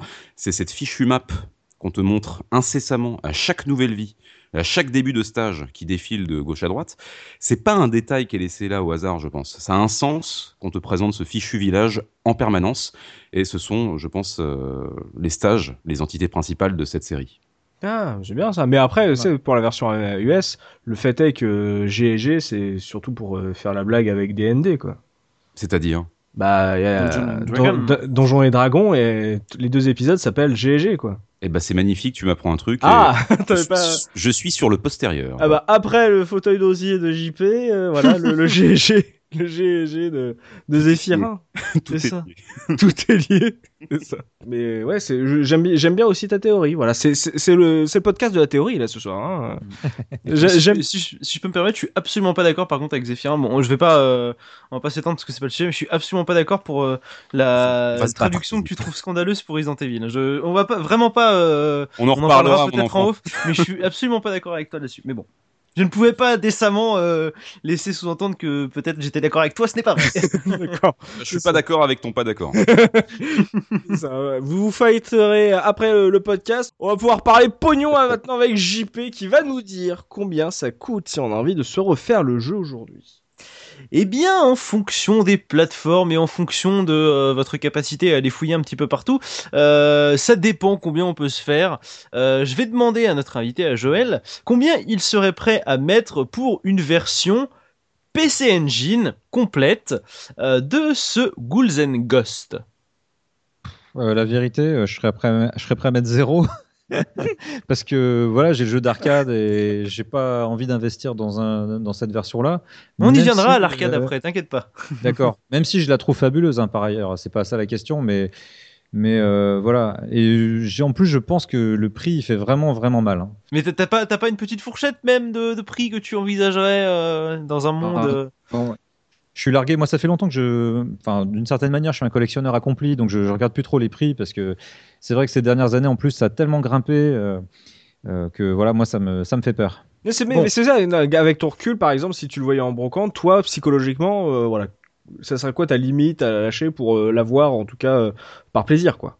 En brocante, si je le voyais, bon, c'est pas, c'est pas évident, mais admettons, je sais pas, je mettrais quand même aller quelques dizaines d'euros. D'accord. Mais, euh, Hmm. mais voilà, c'est pas. Je pense que je suis très très loin du compte. Eh bien, tu es un petit peu loin du compte. Pour une version PC Engine, il faudrait compter en moyenne entre 130 et 150 euros pour Ah se ouais. payer. euh, voilà. Alors, on, a plein d'autres exemples de, de versions. Alors, je vais, je vais passer rapidement. Euh, pour la version Mega Drive, vous en aurez pour plus ou moins 50 euros. Pour la version Ah bon? Master Oh là System, là. eh oui, en complet. hein, évidemment, je reste en complet. Euh, oui, non, mais en complet sur Mega Drive, c'est pas non plus une rareté, quoi. bah non, mais pourtant dans, pourtant dans les annonces, il y a un mec qui vendait juste la cartouche et la cartouche était partie à, je crois, une quarantaine d'euros. Donc bon, Oh après, quelque part, si si, mais on fait, on fait ce qu'on veut quelque part. hein. Pour la Master System, on en est à plus ou moins 40 euros. Ce qui reste quand même, voilà. On a une vente, alors un homme qui s'est perdu sur eBay, une vente Commodore 64 pour 8 euros. Ah bah voilà, pour 8 euros. Là, on... Le truc, ça se trouve, fonctionne même plus. Pour la disquette Amiga, je donne 8 francs. Alors, j'ai j'ai pas, j'ai pas d'Amiga, mais j'ai. Alors, je sais que la coutume veut qu'on donne un seul prix de l'escroc, mais là, je suis obligé d'en donner plusieurs. Parce que il y a, que y a les quand- 50 euros de la version Mega Drive, c'était déjà pas. Non, non, non, non, non, mon grand, tu es bien loin du compte. Alors, Ouais, c'était système. ouais. pour une version Atari ST neuve. non. vous devrez débourser la modique somme de 299,95€ plus 25 euros de frais de port. Voilà. Ça, c'est pas mal. Euh, nous avons aussi. euh, alors, je suis obligé d'en parler parce que je pense que si on devait faire un épisode sur euh, Super Ghouls and Ghosts, ce serait très loin, donc je suis obligé d'en parler maintenant. si vous voulez, vous pouvez acheter la cartouche en loose de Super Ghouls and Ghosts pour 999,99€ plus 13 euros de frais de port. Parce qu'à ce prix-là, autant mettre des frais de port en plus, on est plus à ça près. Voilà, donc c'est plutôt pas mal. Et c'est c'est là où vous allez me dire si c'est un prix de l'escroc ou pas, puisque j'ai aussi trouvé plusieurs annonces qui vendent le PCB CPS1. Oui. Euh, et les annonces vont de 650 à 995 euros. Je ne saurais pas me prononcer à savoir si c'est de l'escroquerie ou pas. Peut-être, euh, Non, Joël, pas tu pourrais. ne- C'est Ouais, pas de l'escroquerie? Non, non, moi, je, moi j'ai une, alors j'ai la version la plus recherchée. Moi, c'est Daima Kaimura First Run Blue Mhm. Socket. Alors Blue Socket, pourquoi? Parce qu'en fait, euh, pendant euh, une courte période, Capcom a eu un fournisseur qui, euh, bah, qui lui donnait des, compos- enfin, des, des- des supports de ROM qui étaient de couleur bleue. Et euh, donc, ils ont Ah. fait ça sur quelques, quelques PCB. Et le reste du temps, c'est noir. Et Mhm. donc, euh, c'est les versions les plus rares. Et je pense que celle-là, si je la mets à 800 euros, elle part en une heure. D'accord. Donc, Bon. euh, je suis pas choqué par le prix. Après, il faut voir qu'il y a eu beaucoup, beaucoup, beaucoup de bidouilles. hein. Donc, il faut vraiment les passer à la loupe. Il faut Ouais. demander à des spécialistes avant d'acheter. Il faut pas acheter n'importe quoi. Mm. Hein, des, des, des anachronismes, euh, si on regarde la carte fille, la carte mère, euh, des tas de choses comme ça, ou des, des, des étiquettes bidouillées sur les ROM. Donc, il faut vraiment se renseigner avant de mettre des sommes pareilles. hein. Il faut faire gaffe avec l'arcade. Ouais. Si vous faites confiance aux vendeurs, les, les vendeurs en question disaient que c'était bien des, des PCB originales avec tous les composants de base. Oui, bah oui, ils vont pas dire que c'est de l'arnaque dans Bah le. oui, c'est ça. original, mais, c'est ça. original, mais fait de briquet de broc. hein, enfin, très souvent, malheureusement. Hein, tout est, original, mais c'est de la récup de d'autres jeux. Et puis euh, voilà, avec plusieurs, on en fait un. Mm. Donc euh, bon, faut non, non, faut, faut vraiment, euh, bah, faut pas mettre des sommes pareilles sans avoir vraiment regardé, s'être renseigné. Non, et puis de toute façon, pourquoi mettre 995 euros dans une version euh, CPS1 quand on peut mettre 999 euros dans une cartouche Super NES Ah, attends, ben euh, voilà, voilà. ça. 200, 200 E dans une version neuve Atari ST, excuse-moi, euh, Ouais. voilà, tu me donnes envie quoi. Mais elle est sous blister, elle est Ah neuve. bah oui, bah oui, elle est neuve quoi. Elle est neuve. blister, il date de 2016. ouais. Je sais, je, je sais que Tosmo va aller l'acheter directement à la fin du Ah ouais. podcast. Ah, ah, tu m'étonnes, tu la mets dans le lecteur, le truc qui fait gzz, gzz, gzz. Ah, euh, bah non. Il te met les bombes, tu vois, sur Atari. Quand il plante, il, il met des bombes Atari, tu vois. Il te met les bombes et puis voilà. Les petites bombes noires. Mais oui. Alors, je, je terminerai juste cet Argus en précisant que j'ai fait quelques recherches sur les des versions dématérialisées qu'on pourrait trouver peut-être ici Ouais. et là, et euh, eh bien, elles n'existent pas en version dématérialisée, euh, malgré le fait qu'une grosse partie du catalogue euh, Mega Drive soit disponible sur Steam. Ghouls and Ghost n'y est pas. Euh, il n'est pas non plus sur le Xbox Live ni sur le PlayStation Network, mais vous pouvez sur le eShop acheter la version Super Ghouls and Ghost, hein, c'est toujours mieux que rien pour euh, 8 euros. Mais sinon, euh, sinon, non c'est pas, non c'est pas le même jeu. Mais euh, voilà, je, je- Ouais, la version Ghouls and Ghost. la euh, version Super Ghouls and Ghost, euh, bon, la version plus plus améliorée si on veut. enfin. Ah non, c'est le troisième non, épisode. c'est un ça troisième Non, non, non, non, mais vous voyez, plus- non, mais vous voyez ce que je veux dire. c'est- De toute façon, c'est la seule version en fait de, de la série. La version en n'a pas été ressortie euh, autre part? Je n'ai rien trouvé. Je n'ai, j'ai rien trouvé. Donc, Il existe euh, une compilation arcade qui s'appelle Blue Elf 2. Ouais. C'est Mhm. une espèce de, de- de- une espèce de PCB JAMA non officiel euh, multi-game. Mhm. Et dedans, il y a Ghouls and Ghost. Et je conseille absolument pas cette version. Ça ralentit à mort, c'est injouable. Et quelqu'un qui connaît pas le jeu, qui a pas de point de comparaison, qui va jouer là-dessus, il va se dire Oh là là, qu'est-ce que c'était dur. Mm. Ou limite, euh, je- comment j'ai pu aimer ce jeu. Mm. Et donc, faut pas y jouer, ou alors faut le tester pour vraiment voir euh, comme, c'est, comme ça rame. C'est, Mm. c'est, c'est une très mauvaise, enfin, c'est un ratage. Parce qu'il y, a- il y a eu beaucoup de compilations. Hein. J'ai pas parlé de la. Oui, il y a peut-être les copies Capcom quoi. Voilà. ouais, voilà, j'ai pas parlé de la Cap-. Capcom Generation, c'est euh, Arthur quelque chose, je crois, qui compile tous les, les trois épisodes, donc euh, Ghost and Goblins, Ghouls and Ghost et Super Ghouls and Ghost, euh, que j'ai pas trouvé, elle est en vente nulle part. Donc euh, voilà, c'est il est il est ressorti au fil des années sur beaucoup de supports. Là, je me suis vraiment concentré que sur Oui. les standalone versions quoi. D'accord. Bon bah si voilà, si vous aimez l'Atari ST, vous avez voilà une bonne affaire à faire en ce moment là pour une, une version neuve. Ça serait quand même dommage de se priver hein, vu le tout le bien qu'on a dit euh, Tosmo. C'est Euh, c'est ça techniquement et tout. Donc euh, des, des prix très élevés. Je suis très choqué de la version Mega Drive qui est vraiment euh, assez assez élevée, même que ce soit en complexe. Je, je trouve ça assez abusé, mais en tout cas voilà, c'est bien de, de voir que c'est un jeu qui a la cote et qui ne voilà la version de base, enfin la version la premium euh, arcade euh, n'est pas euh, si ressortie que ça. Bah c'est là-dessus que va se terminer ce podcast consacré à Ghouls and Ghosts et vous pouvez bien sûr poursuivre la discussion avec nous dans les commentaires sur la case rétro.fr. On vous y attend. Venez parler de Team Follin à Tosmo, il se fera un plaisir de vous répondre. Voilà, merci de nous avoir suivis. Merci à toi, Joël, d'avoir accepté notre invitation, d'avoir partagé un peu tes souvenirs euh, et de nous avoir vanté ta version euh, arcade premium euh, plus plus incroyable. Je te, je te jalouse de- d'autant plus maintenant. Euh, ça me fait vraiment plaisir de te re-recevoir pour entendre, t'entendre parler avec nous justement de, de ce Ghouls. Merci à toi d'avoir accepté notre invitation. Merci à vous. Je peux faire une petite parenthèse pour finir Oui, vas-y. sur quelques jeux parce que moi, comme je suis un gros gros fan de Ghouls and Ghosts et que je suis un fan d'arcade, je me suis beaucoup rencardé sur les jeux qui sont un petit peu dans le même esprit. Il y en a quand même quelques-uns qui sont euh, di- dignes d'intérêt, hein, selon moi. Il y a euh, sur euh, une PCB Taito, mais un jeu développé en fait par Tooplan, il y a Warner qui est vraiment à connaître. D'accord. Il y a Legend of Makai aussi, qui est un jeu qui est plus modeste, mais qui est vraiment euh, surpuissant. Je conseille vraiment. C'est un jeu développé par NMK sur une PCB Jaleco. Et puis un jeu que j'a- j'affectionne tout particulièrement, c'est Legend of Hero Tonma, qui est sorti Ah, euh, merci. sur une PCB merci. IRM l'année suivante. Magnifique. C'est un ce petit jeu. peu l'univers de, de Ghouls and Ghosts, sauf que Ghouls and Ghosts, c'est des armes de chevalier, alors Ouais. que Tonma, c'est des armes magiques. C'est un, un petit magicien. Il est Donc ça, magnifique. c'est trois jeux que je recommande vraiment chaudement pour tous ceux qui adorent Ghouls and Ghosts. C'est Ouais, trois ça. super jeux. Voilà, si vous avez aimé Ghosts, voilà, si vous avez envie de goûter de trucs un peu, un peu moins connus, un peu moins cultes, Un petit mot peut-être voilà. aussi. Oui. Je- juste pour finir aussi, parce que tant que Joël parle de ça, euh, la- non, non, mais ça me fait penser à ça. Je suis désolé, de, j'ai l'impression que le truc va durer 1000 ans à cause de ça. Non, mais parce que du coup, il n'y a pas eu d'épisode de cette série-là depuis Ultimate euh, Ghost and Goblin sur PSP, mais on a euh, un jeu dans le même esprit qui est sorti sur Steam. Il y a pas très longtemps qui s'appelle Maldita Castilla, qui est un jeu, c'est un, c'est le clone de, de Ghouls and Ghosts euh, dans l'esthétique, dans la manière de jouer, dans le gameplay, dans tout. Et c'est un jeu qui est plutôt pas mal si on, si on est déçu qu'il n'y ait pas d'autres jeux de cette licence. Donc je vous conseille d'aller jeter un œil. Il y avait une version gratuite avant qui a été euh, améliorée pour sortir sur Steam.